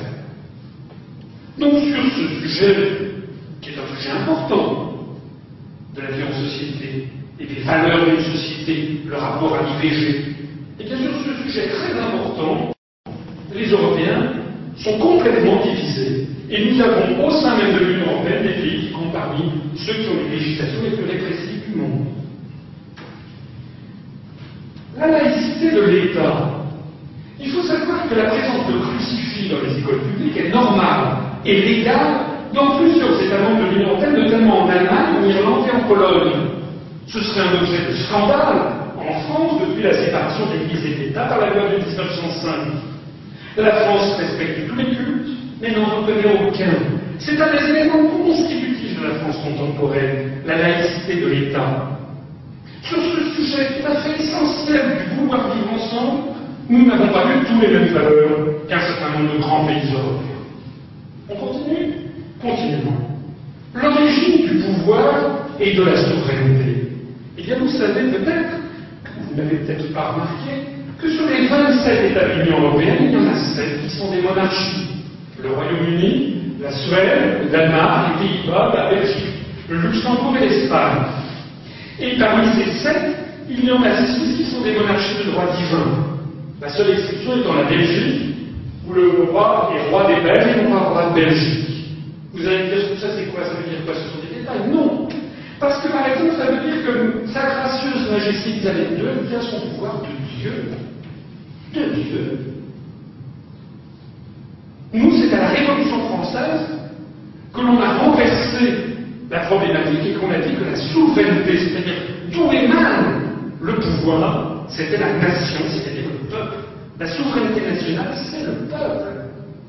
C'est le peuple qui décide. On est donc sur un sujet capital du vouloir vivre ensemble, des différences de valeurs fondamentales au sein même de l'Union européenne. On continue? Continuons. Regardez d'ailleurs les sites web de toutes ces monarchies. Ça, c'est le site de la monarchie britannique. Une saisie d'écran. C'est très joli, vous y verrez beaucoup de choses. La seule chose que vous n'y verrez jamais, c'est un drapeau. Il n'y en a pas. D'ailleurs, pour ceux d'entre vous qui ont l'habitude d'y aller, ou sinon les autres, je les y invite à aller, en Angleterre, au Royaume-Uni, il n'y a nulle part de drapeau européen sur les bâtiments publics, c'est interdit, c'est puni d'amende parce que ce serait une publicité. Imaginez par exemple que vous vous soyez marié il y a 37 ans, le Royaume-Uni est entré dans le CE en 1972, 37 ans après votre mariage, votre femme votre mari refuse toujours de porter son alliance, ça ne vous mettrait pas la puce à l'envers La monarchie belge, sur son site, vous trouverez tout, sauf un drapeau européen. Le grand-duc de Luxembourg, vous y trouverez tout, sauf un drapeau européen. La reine de Suède, elle fait de très jolies aquarelles, et en plus, elle s'est mariée avec un Français, Henri de Montpezat. C'est une femme charmante, mais il n'y a pas de drapeau européen. C'est une monarchie de droit divin de reste. Et puis, monarchie néerlandaise, au sens il n'y a pas non plus de drapeau européen. Alors vous allez me dire, mais quand même, il reste un truc. Les droits de l'homme. Les droits de l'homme. Tiens donc, les droits de l'homme. Ça, ce sont des photos qui ont été prises en Lettonie, pays membre de l'Union européenne. Chaque année se tient à Riga, capitale de la Lettonie, une manifestation annuelle de la Ces manifestations sont autorisées par le gouvernement qui considère que les Varvanesses étaient des héros de la lutte contre les occupants soviétiques.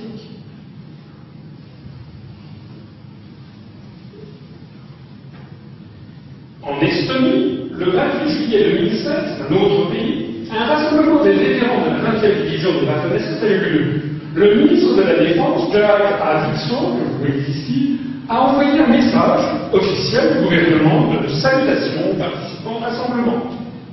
Dans ce rassemblement de soutien à la 20e division des nations 16, on a joué l'hymne national estonien et utilisé les symboles d'État de l'Estonie. On a les mêmes valeurs? On a les mêmes valeurs? C'est la sixième impasse il n'y a pas de peuple européen. 60 ans après la déclaration Schuman du 9 mai 1950, le peuple européen n'existe pas. Homo europeus n'existe pas plus que n'existait Homo soviéticus après 74 ans de construction du socialisme. On nous avait raconté qu'il y avait un homme nouveau qui été bâti dans le camp, dans, le camp du socialisme maintenant.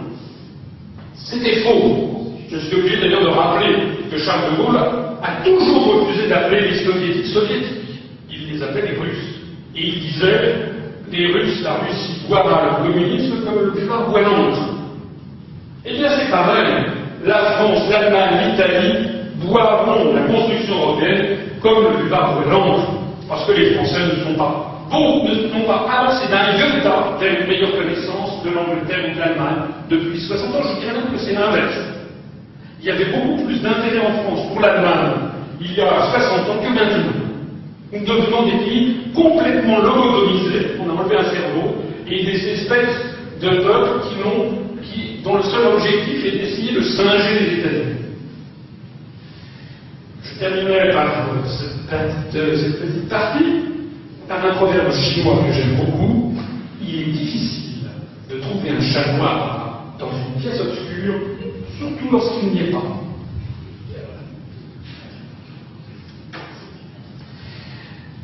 Nous voici arrivés à la septième impasse, c'est l'impasse militaire. En optant pour la construction européenne contre leurs affinités rebelles, les pays d'Europe obéissent à la vision géopolitique du choc des civilisations, décrite et voulue par les stratèges américains à la suite de Samuel Huntington, je l'ai déjà dit. Vous voyez ce choc Or, regardez bien. Tiens, tiens, tiens, tiens, tiens, tiens, tiens. La théorie du choc des civilisations et de la construction européenne colle parfaitement avec le périmètre de l'autre. L'élargissement vers l'Est de l'Union européenne a d'abord été précédé par l'adhésion de tous les nouveaux États membres à l'OTAN. L'objectif des Américains est intime, faire coïncider l'Union européenne et la partie européenne de l'OTAN. C'est d'ailleurs la raison pour laquelle ils veulent faire entrer la Turquie, qui est dans l'OTAN, qui est au Conseil de l'Europe et qui n'est pas encore dans l'Union européenne, ils veulent la, faire entrer dans l'Union européenne et qu'elle y entrera. Que cela vous plaise, ne vous plaise pas. Il s'agit pour un empire d'avoir sa colonie. Et donc il est plus pratique d'avoir les mêmes frontières pour les différentes colonies. Prenons un exemple. Voici par exemple l'Eurocorps. L'Eurocorps, ce sont des accords militaires d'intervention. Il compte cinq membres permanents la France, l'Allemagne, l'Espagne, la Belgique et le Luxembourg. Quatre autres pays participent à l'état-major, l'Autriche, la Grèce, la Pologne et la Turquie. Il y a un site internet de l'Eurocorps, avec une saisie d'écran. Je vous invite à y aller. Qu'est-ce que l'on voit dessus? Eh bien, on voit dessus, c'est écrit dessus, C'est écrit en anglais, A Force for the European Union, the Atlantic Alliance. Une force pour l'Europe, pour l'Union Européenne et l'Alliance Atlantique. Ça veut dire quoi? Eh bien, ça veut dire que l'Union Européenne et l'OTAN sont les deux faces de la même monnaie. C'était d'ailleurs exactement ce que disait le président Bush dans son discours à l'université de Varsovie de 2009, que je tout à l'heure. Dans ces conditions, il ne faut pas reprocher à M. Sarkozy d'avoir fait entrer la France dans l'OTAN. Ça au moins le mérite de la clarté et de la cohérence. Puisque l'Union européenne et l'OTAN, c'est la même chose. M. Sarkozy, il a simplement tiré les conséquences. Je ne suis pas pour. Mais au moins, ça mérite de la clarté. En revanche, bien plus critiquable sont les égoïstes de pacotille qui disent non, non, non, moi je suis pour l'Europe, mais pour une autre Europe, mais vraiment c'est parce qu'en effet pas rentrer dans l'OTAN. Alors soit ils n'ont rien compris à rien, soit ils font un rideau de fumée. Parce qu'ils veulent vous faire croire que l'OTAN ce serait différent de l'Europe. Et que l'Europe pourrait faire contre quoi En quoi ils vous mentent? C'est pire. En d'autres termes, il n'y a que deux choix possibles. Soit l'Europe et l'OTAN, ni l'Europe ni l'autre. Voici d'ailleurs les symboles de cet Eurocor, qui travaille main dans la main avec l'OTAN, pour reprendre le texte officiel. Au passage d'ailleurs, la symbolique européenne, symbolique n'est pas très agréable. Je trouve que c'est une symbolique fascisante dire les choses clairement, avec un glaive, avec des étoiles d'or sur un fond bleu. Tout ça n'est pas très simple. Le corps, main avec l'OTAN, a participé à la mission maintien de la paix en Bosnie, a commandé la CAFOR au Kosovo, a commandé la mission INAFSIS en Afghanistan, a fourni la composante terrestre de la force de réaction de l'OTAN euh, pendant euh, euh, une année entière.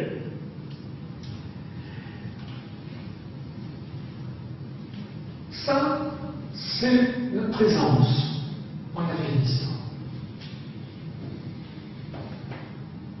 Chaque semaine, il y a des bavures, des crimes de guerre, qui sont commis par les forces européennes et otaniennes. Et on vous dit que l'Europe c'est la paix. L'Europe c'est la paix.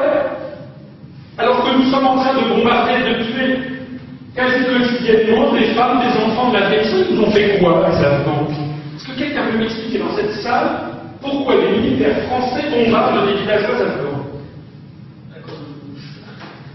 C'est en tout cas la septième impasse. L'Europe, c'est la guerre. Et ça, c'est très important. Parce que les peuples d'Europe, et notamment les Français, et moi quand j'étais étudiant, ont soutenu la construction européenne parce qu'elle était pour eux synonyme de paix. Eh oui, on disait on en a assez, on ne peut plus faire de guerre. Donc c'est la terre examine. Oui, mais elle est en train de se transformer en son inverse absolu. Elle est en train de devenir synonyme de guerre. Parce qu'en réalité, l'Europe, c'est la paix, c'est ce qu'on a fait miroiter pendant quelques décennies. Et comme on obéit à la stratégie américaine, nous sommes en train de devenir des pions de la stratégie militaire américaine, notamment au Moyen-Orient. Dans ces conditions, le divorce entre les opinions politiques et ces guerres illégales d'inspiration coloniale est inévitable. Et je citerai un proverbe français qui veut faire l'ange fait la bête. On vous avait dit que l'Europe c'était la paix, l'Europe est en train de devenir une machine de guerre monstrueuse au service des intérêts euro-atlantistes. La huitième impasse, c'est justement l'impasse morale. Les européistes se tardent d'avoir le sens moral. Ceux qui sont contre l'Europe seraient des gentils moraux. Nous serions pour de nouveaux Verdun, nous serions pour la guerre, nous serions racistes, nous serions xénophobes. C'est eux qui le sont. Avec les fonds structurels des Européens versés aux nouveaux États membres, l'Europe verse 90 fois plus d'argent Malte ou à Chypre qu'à la Tunisie par tête d'habitant. 200 fois plus d'argent à la Lituanie qu'au Maroc par tête d'habitant.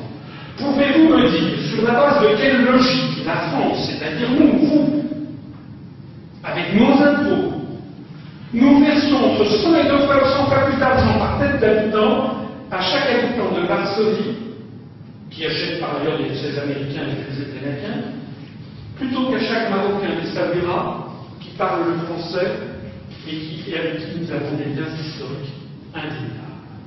Quelle est la logique? Quelle est la logique qui veut qu'on donne 200 fois plus à chaque Lituanien de Vilnius entre deux manifestations en faveur des Vassonnesses plutôt qu'à chaque Malien de Yale qui parle le français? Quelle est la logique? C'est ça la morale? De la construction européenne Cette politique, elle est fondée sur des présupposés implicites qui sont perçus comme racistes, religieux et xénophobes par nos voisins. Cette politique, elle est triplement injuste vis-à-vis de nos partenaires maghrébins et africains. D'abord, parce qu'ils sont beaucoup plus pauvres que les pays de. Deuxièmement, parce que nous y avons des responsabilités historiques indéniables. Un certain nombre de ces peuples ont payé le prix du sang, faut-il rappeler les tirailleurs sénégalais pendant les guerres mondiales. Et enfin, parce qu'un grand nombre de leurs ressortissants payent de la TVA en France qui sert justement à financer le budget européen.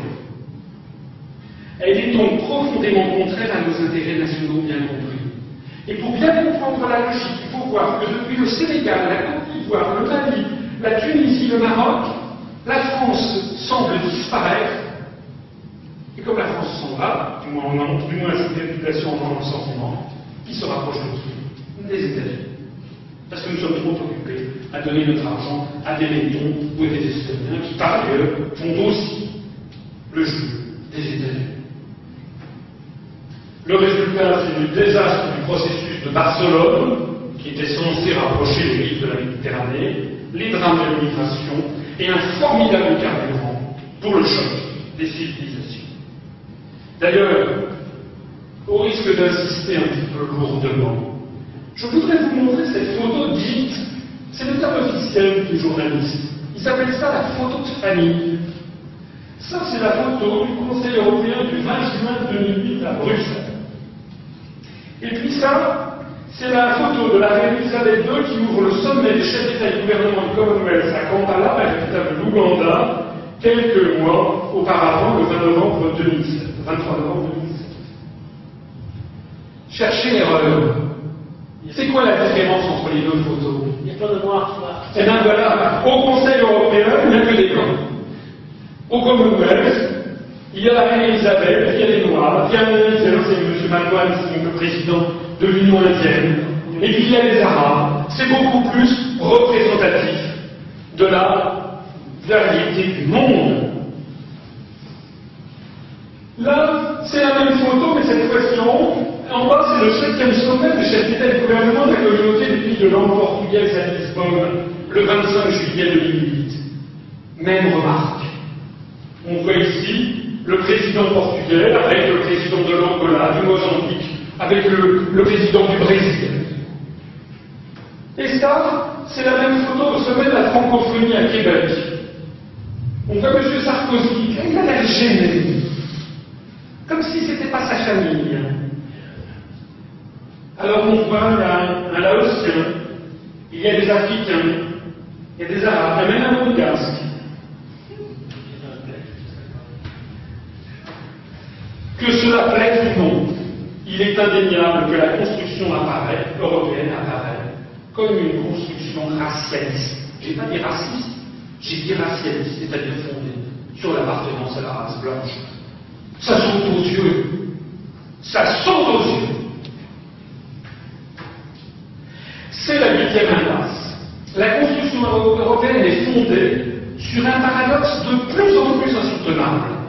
Les Européens s'assurent que l'une des valeurs essentielles de la construction européenne serait la lutte contre le racisme et la xénophobie, mais le principe même de la construction européenne apparaît de plus en plus comme un principe raciste et xénophobe vu depuis le reste du monde. Le paradoxe devient insoutenable. Nous arrivons petit à petit le passe budgétaire. Alors là, je vais devenir un petit peu technique, vous voudrais bien m'excuser, mais quand même, faites attention parce que c'est très important. La base budgétaire, c'est quoi Eh bien, il faut savoir que le budget de la construction européenne depuis 1960 connaît une phase que les économistes ou que les mathématiciens appelleraient très exactement une courbe exponentielle. Au début, ça ne coûtait presque rien. Désormais, on est pratiquement à 1,2-1,3% du PIB de l'Union européenne.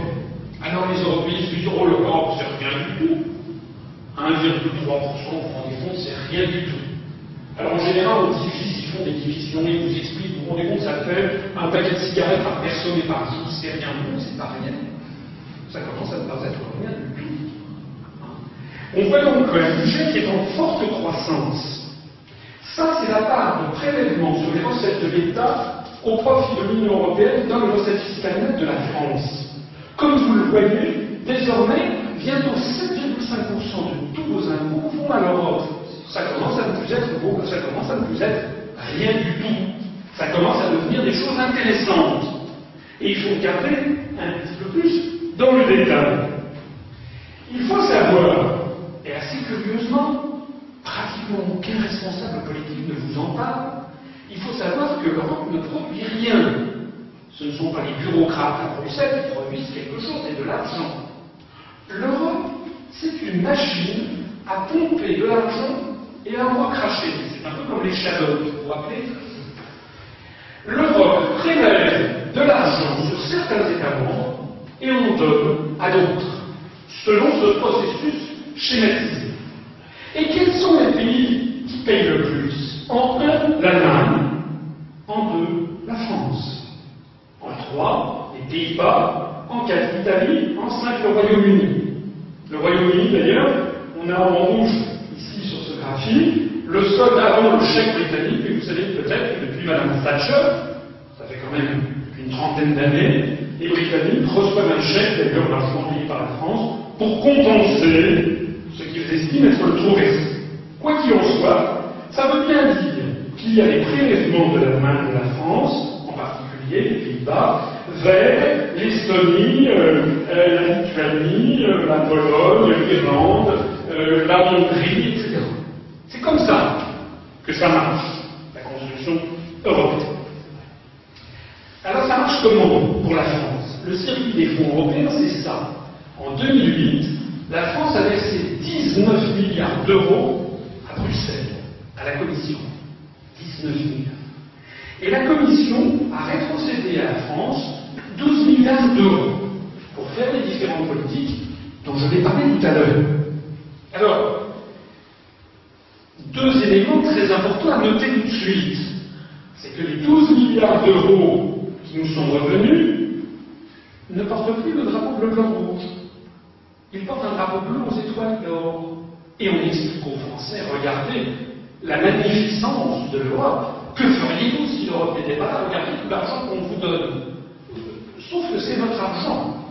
Sauf que c'est notre argent qu'on nous redonne en changeant l'étiquette. C'est comme si je demandais à Michel de me donner un billet de 50 euros, que je vous en donnais monsieur 30, et que je vous disais remerciez-moi, quand même, je suis quand même très généreux. Je pense que Michel aurait été. Comme nous sommes en pays auvergnat, nous a pas échappé sur ce graphique, il manque quelque chose. Il manque 7 milliards d'euros que la Commission européenne a prélevés pour les donner à d'autres États membres pour ses propres frais de fonctionnement. 7 milliards d'euros, c'est colossal. Ça fait des dizaines de milliers de logements sociaux par an qui manquent cruellement. Pourquoi les Français n'arrivent plus à se loger? Il n'y a plus de logement social. Il faut savoir que si nous n'étions pas dans l'Europe, les 7 milliards d'euros, on permettrait de reconstruire énormément de logements sociaux. Il faut le savoir quand même. Voilà ce qu'on fait de votre argent. Plus exactement, vous j'ose dire, lorsque la France verse 100 euros à l'Union européenne au titre de sa cotisation officielle, les agriculteurs français récupèrent 50 euros via la PAC, via la politique agricole commune, et on explique aux agriculteurs, hein, votez pour l'Europe, parce que heureusement qu'on est là, alors que c'est notre argent. Vous l'avez bien compris. Les régions françaises récupèrent 16 euros via les aides économiques structurelles. Et on dit aux régions, faites valoir quand même tout ce que l'Europe vous apporte. C'est tellement vrai que nous assistons à travers toute la France à des campagnes publicitaires de véritables désinformations. Ça, c'était il y a quelques mois en Midi-Pyrénées. L'Europe s'engage en Midi-Pyrénées pour révolutionner les nouvelles technologies. Les étoiles de l'Europe, c'est mieux. Pour faire briller la recherche, les étoiles de l'Europe, c'est mieux. C'était une politique qui était menée par l'Europe et la région Midi-Pyrénées pour avoir des subventions dites européennes. Et les détenteurs de ces subventions sont toujours priés de remercier l'Europe. Ici, regardez, c'est assez extraordinaire cette photo. C'est pris à Saint-Georges de l'Oyapoc. C'est une petite commune française qui se trouve en Guyane, au bord de l'Oyapoc. En face, c'est le Suriname, l'ancienne Guyane hollandaise. Amélioration des voiries, vous avez le blason de la commune et le blason de l'Europe. La France a disparu. Si vous êtes du Yémen, vous vous dites, mais la France vous laisse tomber. Pourquoi est-ce que je suis encore français? On trouve ce phénomène un peu partout. Sur toutes les routes de France, on voit des drapeaux européens qui vous expliquent que tout a été financé par l'Europe. Ici, c'est une photo du port autonome de Rouen. Les travaux sont financés par l'Union européenne, le port autonome de Rouen, conseil régional, conseil général de la agglomération. La République française a disparu. Alors que c'est elle qui paye. Vous comprenez l'arnaque? On fait disparaître le principal bailleur de fonds en faisant croire aux populations que c'est l'Union européenne qui est le principal bailleur de fonds. C'est ce que je disais tout à l'heure, la volonté de démanteler les États-nations, de nos apprentis physiciens nucléaires. On le voit également, par exemple, à Strasbourg. Et ce que je dis, ça n'est pas, comment dirais-je, euh, une, une analyse contestable. Si vous allez sur le site de Midi-Pyrénées, quand ils ont fait, il y a quelques mois, leur campagne, l'Europe s'engage en Midi-Pyrénées, le bénéficiaire de la subvention était prié de prendre un kit de communication disponible sur Internet. L'Europe s'engage pour votre projet, faites-le savoir. Charte de vos droits et obligations en matière d'information sur votre subvention européenne. C'est-à-dire, vous recevez une subvention dite européenne, vous êtes prié de faire savoir, et voici comment il faut faire, pour faire savoir que c'est grâce à l'Europe que vous avez été subventionné. Est-ce que vous voyez le montage extrêmement bien conçu pour faire en sorte que les gens retrouvent que l'avoir est formidable et pour faire disparaître le véritable circuit financier? C'est absolument diabolique. C'est une perversité en termes de démocratie immorale, j'ose le dire. Il reste 34%. Les 34% restants qui ne reviennent pas à la France, eux, ils restent à subventionner. Naguère, ils subventionnaient des membres des pays du Sud, de l'Union européenne. Désormais, de plus en plus, ce sont les pays de l'Est, nouvellement entrés, mais aussi les pays candidats à l'adhésion au titre de la mise à niveau. Donc, par exemple, actuellement, la Turquie, la Croatie bénéficient de ces aides. Et puis, ça sert aussi à financer le fonctionnement des institutions européennes. À ce propos, je voudrais insister sur le fait que toute la bureaucratie européenne vit très confortablement aux frais du contribuable, ne fait jamais l'objet de la moindre enquête, ni de la moindre campagne médiatique de délivrement. Vous savez, en France, on explique constamment à nos concitoyens que les fonctionnaires ne fichent rien, hein, ne valent rien, qu'il y a beaucoup trop de fonctionnaires. Et jamais vous ne trouverez un seul journal qui aille faire une enquête sur ce qui se passe exactement à Russie. Alors, malheureusement, ce n'est pas. Aux 7 milliards d'euros qui ont été versés directement chaque année sans retour par les contribuables français à l'Union européenne, s'ajoutent, par exemple de 2008, 2,9 milliards d'euros pour cofinancer des aides européennes. c'est encore assez extraordinaire. C'est-à-dire que l'Europe nous redonne notre argent à condition que l'État cofinance, c'est-à-dire qu'on remette de l'argent pour avoir notre argent. Donc le budget avait, euh, prévu, avait budgété le budget d'État 2,9 milliards d'euros supplémentaires. Il faut y ajouter 738 millions d'euros au Fonds européen de développement pour les pays. C'est aussi le même système. Quand on est en Afrique, on reçoit des subventions non plus de la France, mais de l'Europe. C'est pour ça que vu de Côte d'Ivoire, vu de Sénégal, euh, la France nous laisse tomber. Non, parce que l'argent que la République française donnait directement, désormais on la donne à Bruxelles, et Bruxelles la donne en disant voilà, merci l'Europe. C'est-à-dire que l'on paye pour se détruire. Il faut y ajouter 250 millions d'euros de refus d'appurement. c'est extraordinaire aussi lorsqu'il y a des, pneus qui brûlent en Bretagne sur une route parce que les pêcheurs sont mécontents. Le préfet débloque en urgence des aides, par exemple, aux pêcheurs. Après, se tourne vers Bruxelles en disant ben, ce sont des aides dans le cadre communautaire. Et Bruxelles en général Ah non, non, non, non, on n'a pas été prévenu, non, non, non, on ne subventionne pas. Et donc, le, budget de l'État est obligé de casser. Il faut y ajouter 587 millions d'euros de, de sanctions pour non-transposition en droit interne dans les délais. Il y a quelque temps, par exemple, la Cour de justice a fait une pénalité de 10 millions d'euros parce que les députés français avaient tardé à transposer la directive sur les OGM. Même parce que les Français ne veulent pas les OGM. Et Bruxelles qu'il fallait les OGM. Donc les, députés savent très bien quoi faire, ils tardent, ils tardent. Et puis, bim, ils sont obligés de voter, on a 10 millions d'euros parce qu'on a trop tardé. Vous c'est comme pour les impôts, vous payez trop tardivement. Il faut y ajouter 100 millions d'euros pour la promotion de Strasbourg, capitale européenne. Parce que les députés européens sont fatigués de faire la navette entre Bruxelles et Strasbourg. Donc il faut choisir les députés européens. 100 millions d'euros sur le budget de l'État. Il faut y ajouter 8 millions d'euros d'indemnités versées aux parlementaires français.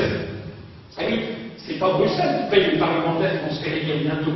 C'est le contribuable français.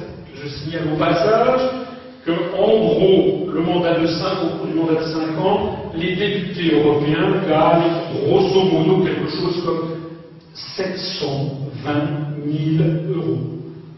À peu près. En peu près, quelque chose comme 12 000 euros par mois.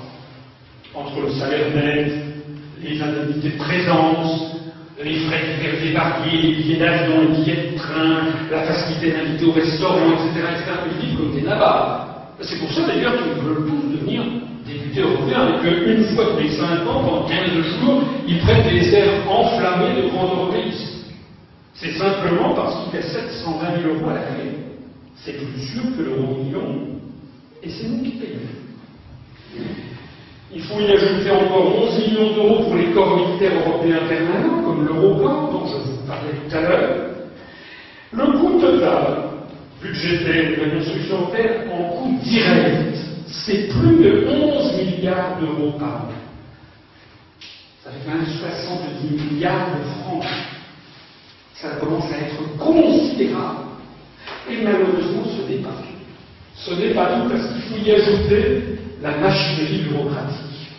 Ça, c'est encore une illustration de la loi de l'entropie universelle vers la complexification croissante des organisations. Ici, c'est l'inflation normative communautaire en nombre de pages au journal officiel. En 1961, il y avait quelques dizaines de pages. Désormais, on atteint les 180 000, 200 000 pages. Il faut savoir que lorsqu'un pays entre dans l'Union européenne, il est obligé d'ingurgiter quelques 200 000 pages au journal officiel.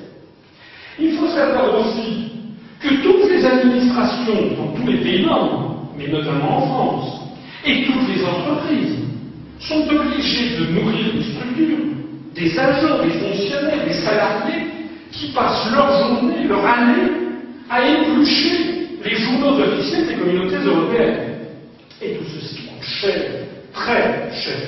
Cette tour de babel bureaucratique engendre des charges administratives colossales pour les acteurs publics comme pour les acteurs privés. Selon les estimations minimalistes faites par un récent dossier de contribuables associés, le coût pour la France de la collecte des recettes fiscales affectées aux dépenses européennes, parce que collecter l'impôt, ça a un coût, il faut payer des agents, des fonctionnaires, avant d'envoyer ça à Bruxelles, ça coûte 150 millions d'euros. La charge administrative créée par l'assimilation et la mise en œuvre du foisonnement des réglementations européennes est estimée pour les collectivités locales à 2,2 milliards d'euros de salaire de fonctionnaires qui ne font que ça. Pour l'État, un minimum de 8,7 à 10 milliards d'euros de fonctionnaires qui ne font que ça. Et pour les entreprises Pour les entreprises, les Françaises ne sont pas intéressées, mais selon divers calculs macroéconomiques qui ont été réalisés par les Britanniques et les Allemands, la réglementation européenne coûterait aux entreprises européennes entre 4 et 5,5% du PIB. Une estimation plus modeste de contribuables associés évoque 37 à 40 milliards d'euros par an aux entreprises françaises. Résumons-nous le coût total annuel de la construction européenne pour la France. Coût annuel. Contribution nette 7 milliards d'euros, je vous l'ai dit.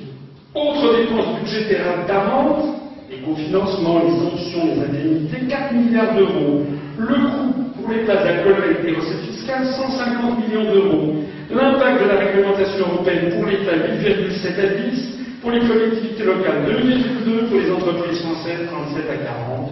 Soit un total énorme d'au moins 60 milliards par an. Et si c'était ça, la raison pour laquelle la France et les pays d'Europe se traînent lamentablement depuis des années et des années en termes de faible croissance.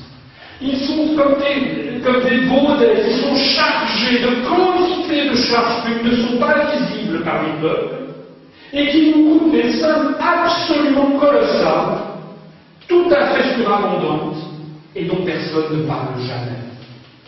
Il est tout à fait probable que ça ne coûte ces souhaits, que ce soit la raison essentielle de la faible croissance chronique de tous les pays d'Europe, en particulier de la France. Et ça, c'est encore un détail de la politique française. C'est la neuvième impasse. Le coût de la construction européenne a atteint le seuil de l'intolérable. L'astreint les Français à une rigueur budgétaire continuelle qu'elle ne s'applique pas à elle-même. On sabre dans les dépenses sociales, les services publics nationaux, mais on peut apparaître en parallèle une classe de bureaucrates européens qui vivent comme des nababs sur le dos des contribuables au nom de la idée européenne. Je conclurai par un proverbe chinois quand un fils bénéficie des montées impériales, toute sa famille goûte aux célestes émoluments. Parce que oui, la construction européenne est devenue le lieu de nombreux détournements et scandales qui sont d'ailleurs largement étouffés. Je rappelle par exemple que la commission de Jacques Sander avait été obligée de démissionner sous le poids du scandale et des détournements de fonds. Et nous voici arrivés maintenant à la dixième impasse, qui est l'impasse économique et monétaire. Je vais être sur ce point extrêmement rapide, parce que j'en ai parlé beaucoup dans d'autres, euh, conférences, et parce que je vous renvoie sur un dossier concernant l'euro que nous allons mettre en ligne très prochainement sur notre site. Je rappellerai simplement que le traité de Maastricht ne fixe à la Banque centrale européenne que de lutter contre l'inflation et ne fixe aucun objectif de change. Ça sera d'ailleurs impossible à définir compte tenu de la diversité des intérêts. Je rappelle également l'évolution de la valeur de l'euro par rapport au dollar, qui a monté continuellement de janvier 2002 à mai 2008. Il est atteint un record à 1,61, il est un peu redescendu, mais il est actuellement aux alentours de 1,35 à 1,40. Il pénalise très lourdement l'industrie française, et beaucoup plus lourdement l'industrie française que l'industrie allemande, par exemple, parce que, en réalité, les différentes économies n'ont pas les mêmes réactions au taux de change externe de la monnaie. Derrière l'idéologie, la réalité s'impose. Les seules économies regroupées dans la zone euro n'ont pas les mêmes contraintes structurelles. Elles n'ont pas les mêmes d'inflation, pas les mêmes de croissance, pas les mêmes élasticités de leurs exportations au comme disent les économistes. Tout ceci avait d'ailleurs été prévu. Le prix Nobel d'économie, Milton Friedman, avait dit au journal Divers en 2002 que le succès de l'euro restait incertain parce que ce qu'il fallait, c'était, dans la mesure où on se privait de l'arme de la dévaluation, il fallait remplacer cela par de la flexibilité, c'est-à-dire des salaires flexibles, des prix flexibles, beaucoup de concurrence et de mobilité. En réalité, on s'aperçoit que c'est n'est pas le cas, qu'il n'y a pas de convergence des économies au sein de la zone euro.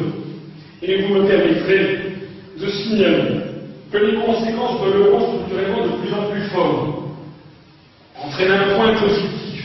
Il réduit le coût des importations, notamment des produits pétroliers, quoique le pétrole soit assujetti en réalité au fonctionnement de l'euro, de plus en plus de pétrole. Mais il comporte quatre points extrêmement négatifs. Premièrement, l'euro fort accélère encore l'achat de produits à l'étranger qui viennent concurrencer les productions françaises. Deuxièmement, il accélère encore le phénomène des délocalisations industrielles tous azimuts. Je voudrais d'ailleurs signaler à ce propos que, par exemple, Louis le patron d'Airbus, est obligé de dire que l'Airbus sera bien plus du tout un niveau européen, puisque tous les sites en Europe sont obligés d'être fermés parce que l'euro est trop. L'euro fort accroît la tension entre les États membres de l'Europe, parce qu'un euro fort pénalise lourdement l'industrie et les services français, mais ne défavorise pas du tout de la même manière l'industrie allemande. Alors ça me paraît un petit peu très simple à comprendre. Quand vous, êtes, une Mercedes, si vous êtes un milliardaire saoudien, californien, hongkongais, vous achetez la Mercedes, quel qu'en soit le prix. En d'autres termes, si l'euro monte, vous achetez quand même la Mercedes. En revanche, si l'euro monte, la Renault, une Renault ne devient plus compétitive par rapport à une Hyundai coréenne. En d'autres termes, c'est ce qu'on appelle la différence d'élasticité. Vous achetez une Mercedes allemande, vous achetez un statut social, et à la limite, plus elle coûte cher, mieux. En revanche, euh, les produits français qui n'ont pas, qui ne bénéficient pas de ce même prestige, eh bien, eux souffrent considérablement. Il y a des produits français qui en bénéficient, par exemple, les produits, euh, les, produits de luxe, les marques, les par exemple, eux sont peu sensibles à ce phénomène. J'insiste aussi sur un autre élément très important, c'est que la hausse de l'euro pénalise les ventes françaises dans la zone. Puisque une entreprise coréenne, une, voiture coréenne a coûté moins cher en Allemagne si l'euro monte qu'une voiture française. Donc nous sommes également pénalisés au sein de la zone. Et enfin, le dernier point, c'est la baisse tendancielle de la valeur ajoutée produite en France contribue à l'érosion collective de notre pouvoir d'achat collectif. Tendance à l'appauvrissement de la population. Je terminerai sur cet aspect monétaire que j'ai traité rapidement, délibérément, sur le fait que le 7 mai 2009, c'est donc quelques jours, la Commission européenne a de nouveau fortement révisé à sa baisse ses prévisions pour 2009 elle mise désormais sur une chute de 4% du premier intérieur brut de la zone euro. Et elle annonce également que la récession se prolongera jusqu'en 2010. Comprendre au moins jusqu'en 2010. Je dis ça parce que contrairement à ce que la propagande, certaines propagandes actuelles veulent faire croire, il y a des gens qui disent Ah ben l'euro nous protège de la crise. C'est une plaisanterie. La zone euro est la plus touchée au monde, avant même les États-Unis, et plus grave que les États-Unis la zone euro est la zone monétaire qui est touchée la plus, la plus touchée au monde par la crise. Alors ceux qui vous disent l'euro nous protège, bien font penser, je dois citer le nom du chef de la propagande aérienne, plus le mensonge est gros et plus la chance de passer. C'est la deuxième impasse, l'euro, le démembrement de l'euro est inéluctable, je vous renvoie sur le dossier que nous mettrons en ligne dans quelques jours. Et je terminerai ce passage en citant un philosophe espagnol installé aux États-Unis, Georges Santayana, un fanatique est une personne qui redouble d'efforts quand elle ne sait plus pourquoi elle le fait. La onzième et avant-dernière impasse, c'est l'impasse démocratique. De quoi décident encore les citoyens français? Pas des suites du référendum du 29 mai, pas de la politique monétaire, pas des transferts économiques, ni de la politique de mobilisation, pas des transferts sociaux, pas de la politique agricole, pas de la politique d'immigration, pas de la rentrée de la France dans temps, pas du droit pénal et des conventions d'extradition, pas de la politique de santé, pas de la politique étrangère, pas de l'élargissement de l'Europe pas des conseils budgétaires, pas de la politique des services publics, pas de la politique de la pêche, pas d'entrée de la politique dans l'Europe, pas des délocalisations industrielles, pas des concessions à l'OMC, pas de la préservation d'une industrie nationale, pas de la présence de soldats français et de Je m'arrête là. Comment s'appelle un régime politique où le peuple décide de rien? Ça s'appelle une dictature. Alors évidemment, quand on dit ça, une dictature, ah, ah, elle est bien. Une dictature, vous dites n'importe quoi, la France est une démocratie. La preuve, elle peut choisir entre Nicolas Sarkozy et Ségolène Royal. Ou M. Ah, c'est quand même une sacrée démocratie. La démocratie est en train de sombrer en France et de disparaître. En 1992, les Français ayant voté oui au référendum sur Maastricht dans des conditions de propagande inutiles de rappeler, M. Giscard d'Estaing a écrit dans Le Monde du 23 septembre Le oui ayant obtenu 51% des suffrages, il faut que ceux qui soutenaient le non reconnaissent que le traité de Maastricht est ratifié par la France et qu'il fait partie des engagements de notre pays. Mais 13 ans après, en 2005, le même Giscard qui a des bien différents. C'est une bonne idée d'avoir choisi le référendum à condition de que la réponse soit oui. C'est dans le monde du 6 mai 2005. Ceux qui n'ont pas voté la Constitution, on leur demandera de la revoter, il n'y a pas d'autre solution. C'est la dépêche Reuters du 27 mai 2005. En tout, il avait d'ailleurs tort? S'il y avait une autre solution, c'était de leur imposer la Constitution sans les faire revoter. On fait de plus en plus des déclarations ahurissantes. Monsieur Raffarin, Premier ministre français, un nom qui s'abstient est un bon nom, un oui qui vote, c'est un bon vote. Monsieur Bolkestein, commissaire européen, la démocratie n'est pas faite pour les gens heureux. Personnellement, je suis opposé à tout référendum. Si vous votez non, c'est que vous êtes heureux, il faut vous retirer droit. Député espagnol, M. Mendes de Vigo dans le monde, nous avons trop investi dans cette constitution pour accepter son échec. M. Abramin dans Figaro, le référendum est pareil à une vérole antidémocratique que la France aurait propagée dans l'ensemble de l'Europe. M. Pierre Lelouch, si vous votez non au référendum, on s'expose à un risque de guerre.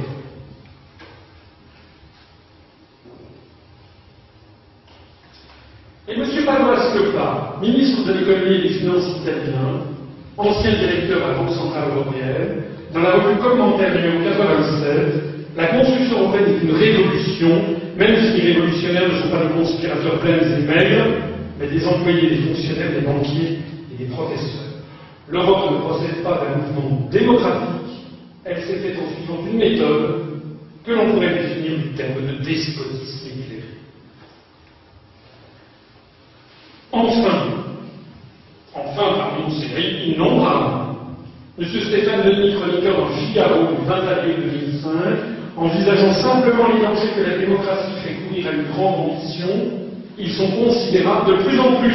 Les dirigeants des pays modernes, s'ils veulent gouverner de façon efficace, devront trouver les moyens de contourner la démocratie. Et bien voilà, c'est ce qui a été fait.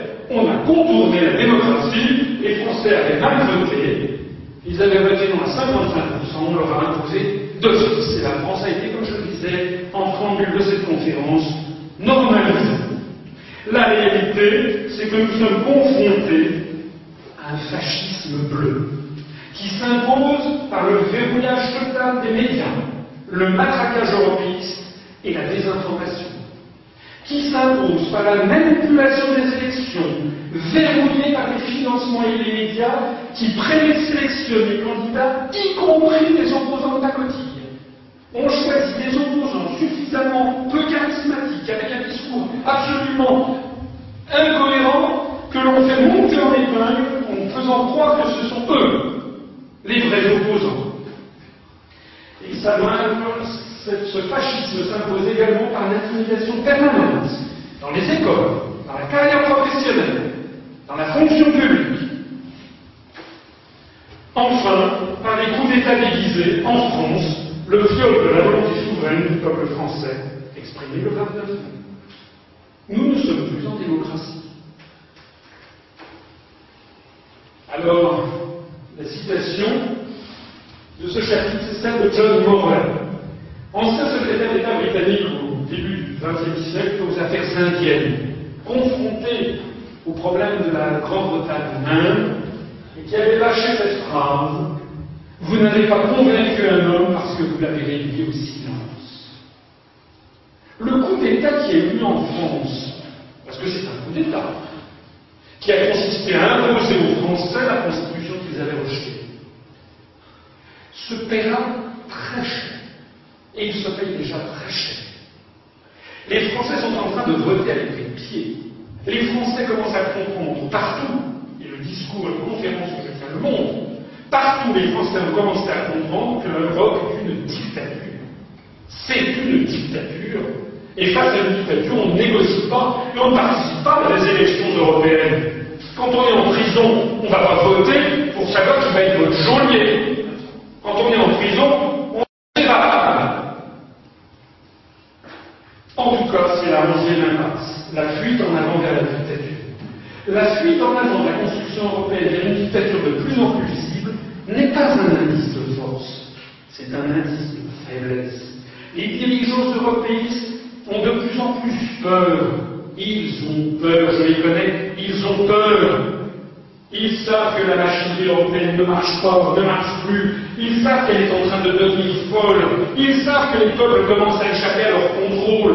Pourquoi tous les partis politiques français sont-ils là en train de dire qu'on est pour une autre Europe? C'est parce qu'ils voient bien sur le terrain à quel point les Français, et pas seulement les Français d'ailleurs, rejettent massivement toute cette construction de plus en plus tyrannique.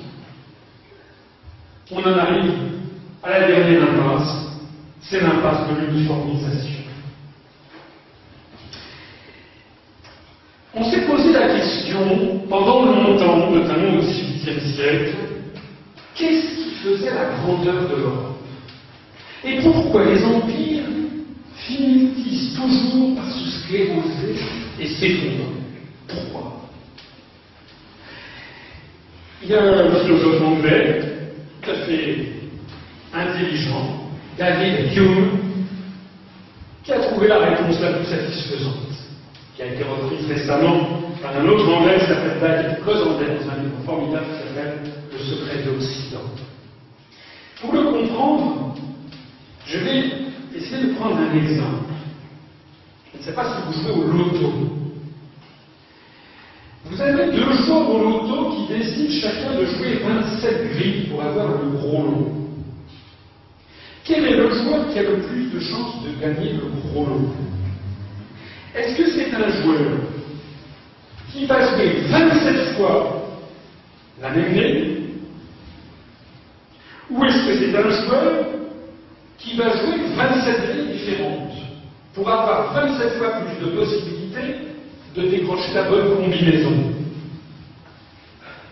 La réponse est évidente. C'est celui qui va jouer 27 lignes différentes qui aura 27 fois plus de possibilités de trouver la bonne combinaison.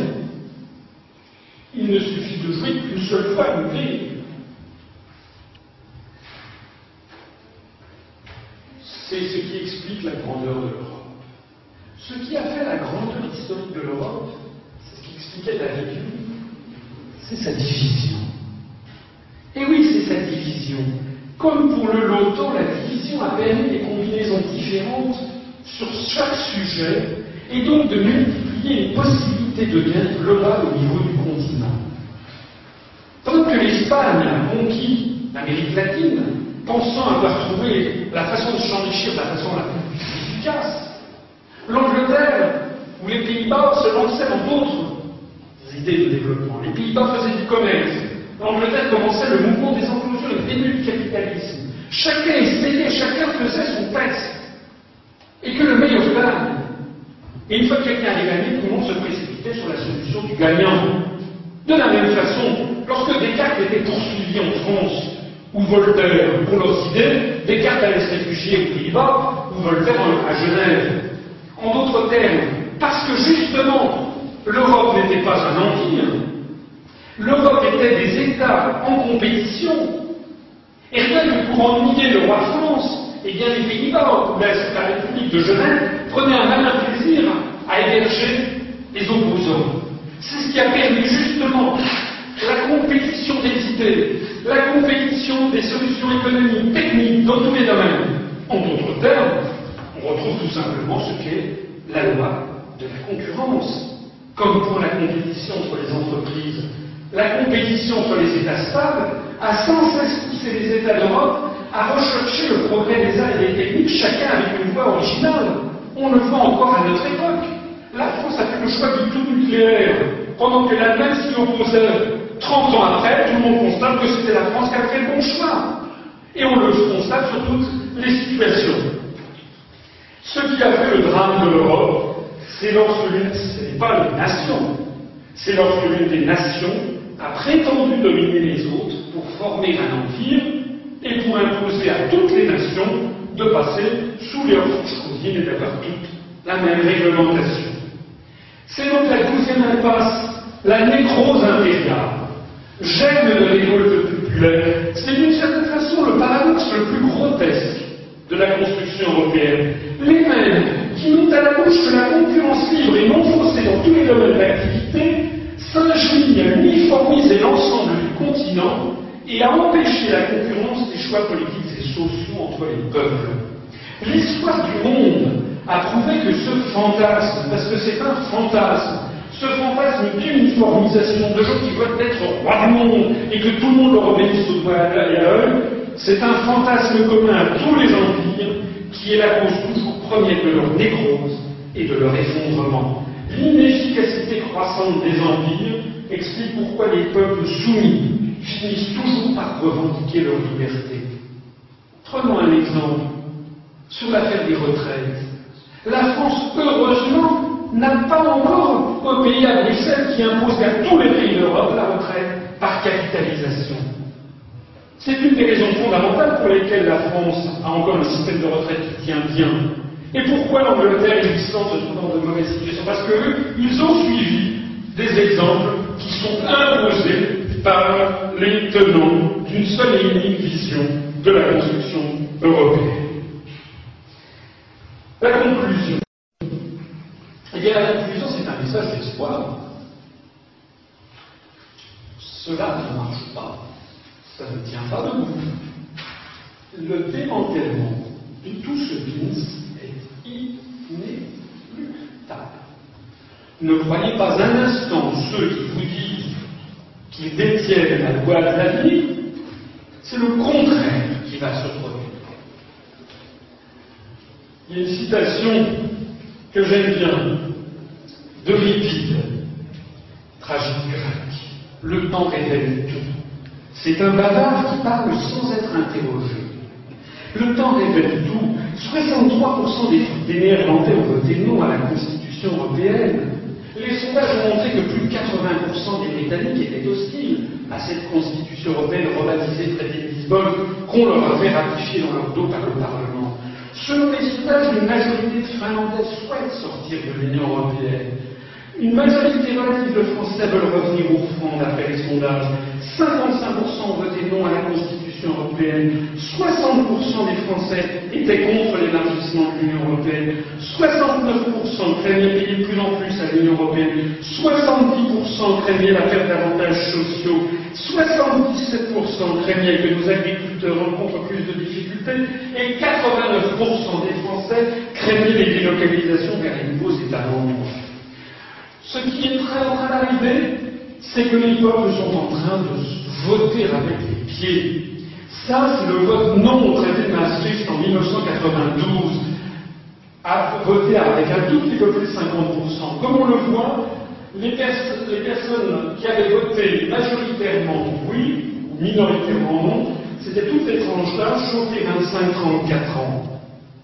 Si on, si on superpose à ce graphique celui du vote non à la Constitution européenne, on se rend compte, avec la courbe de tendance, de l'évolution. Désormais, seules les personnes de plus de 60 ans ont voté oui, majoritairement. Ça veut dire que la Constitution européenne est en train de perdre toutes les jeunes générations. Et je peux vous dire, pour faire des cours dans plusieurs universités, pour parler avec beaucoup de moins de 25 ans, à quel point la Constitution européenne a perdu la partie chez les jeunes. De 92 à 2005, le divorce s'est accentué entre l'Europe et le peuple. Les classes actives ont voté non à plus de 60%. L'écart s'est creusé entre les seniors et les générations montantes. le oui à la Constitution européenne n'a été majoritaire que chez les plus de 60 ans et très majoritaire que chez les plus de 70 ans. Et le traité de Lisbonne a, si veux dire, apporté un nouveau tour de vis au cercle. Parce que désormais, le désamour de la construction européenne est devenu massif. Il suffit d'ailleurs de voir autour de soi, un demi-siècle après son lancement, la construction européenne est devenue une idée vieille et dépassée. À ce propos, d'ailleurs, je me permets de vous attirer votre attention sur l'hymne national soviétique jusqu'en 1991. Alors, je ne vais pas vous le lire en russe, mais en français. En français, c'est l'un des, l'un des, l'une des strophes. L'union indestructible des républiques libres a été réunie pour toujours par la Grande Russie. Et l'hymne national russe depuis 2000, la même strophe. Russie, notre puissance sacrée, Russie, notre pays bien-aimé. Comme dit le proverbe, il faut jamais dire jamais. L'union indestructible réunie pour toujours, elle s'est volatilisée en quelques semaines. En quelques semaines, tout empire périra, disait Jacques de Rosel, une des rares de l'histoire, c'est que les empires, quels qu'ils soient, prétendument irréversibles et indestructibles, finissent toujours par être détruits. En conclusion générale de cette longue conférence, la stratégie américaine, l'épuisement du bobard inter-européiste, la loi de l'entropie universelle, les contradictions géopolitiques, les alliances industrielles mondiales, l'absence irréductible de peuple européen, la militarisation croissante de la construction européenne, l'immoralité vis-à-vis des peuples francophones pour la France et pour les autres, le coût budgétaire de plus en plus insupportable, le blocage et le prochain démantèlement de l'euro, la dictature croissante et inéluctable des institutions européennes, et enfin la loi des probabilités, telle que la concevait David de tous les points de vue, la probabilité de la fin de la construction européenne est égale à 100%, pas 98%, 100%. La seule chose, la seule question, c'est quand Et je terminerai cette conférence en citant un très beau proverbe chinois, quelqu'un de l'école des légistes, Han L'égaré qui comprend qu'il doit rebrousser le chemin n'est pas loin d'avoir trouvé la voie. Je vous remercie pour votre attention.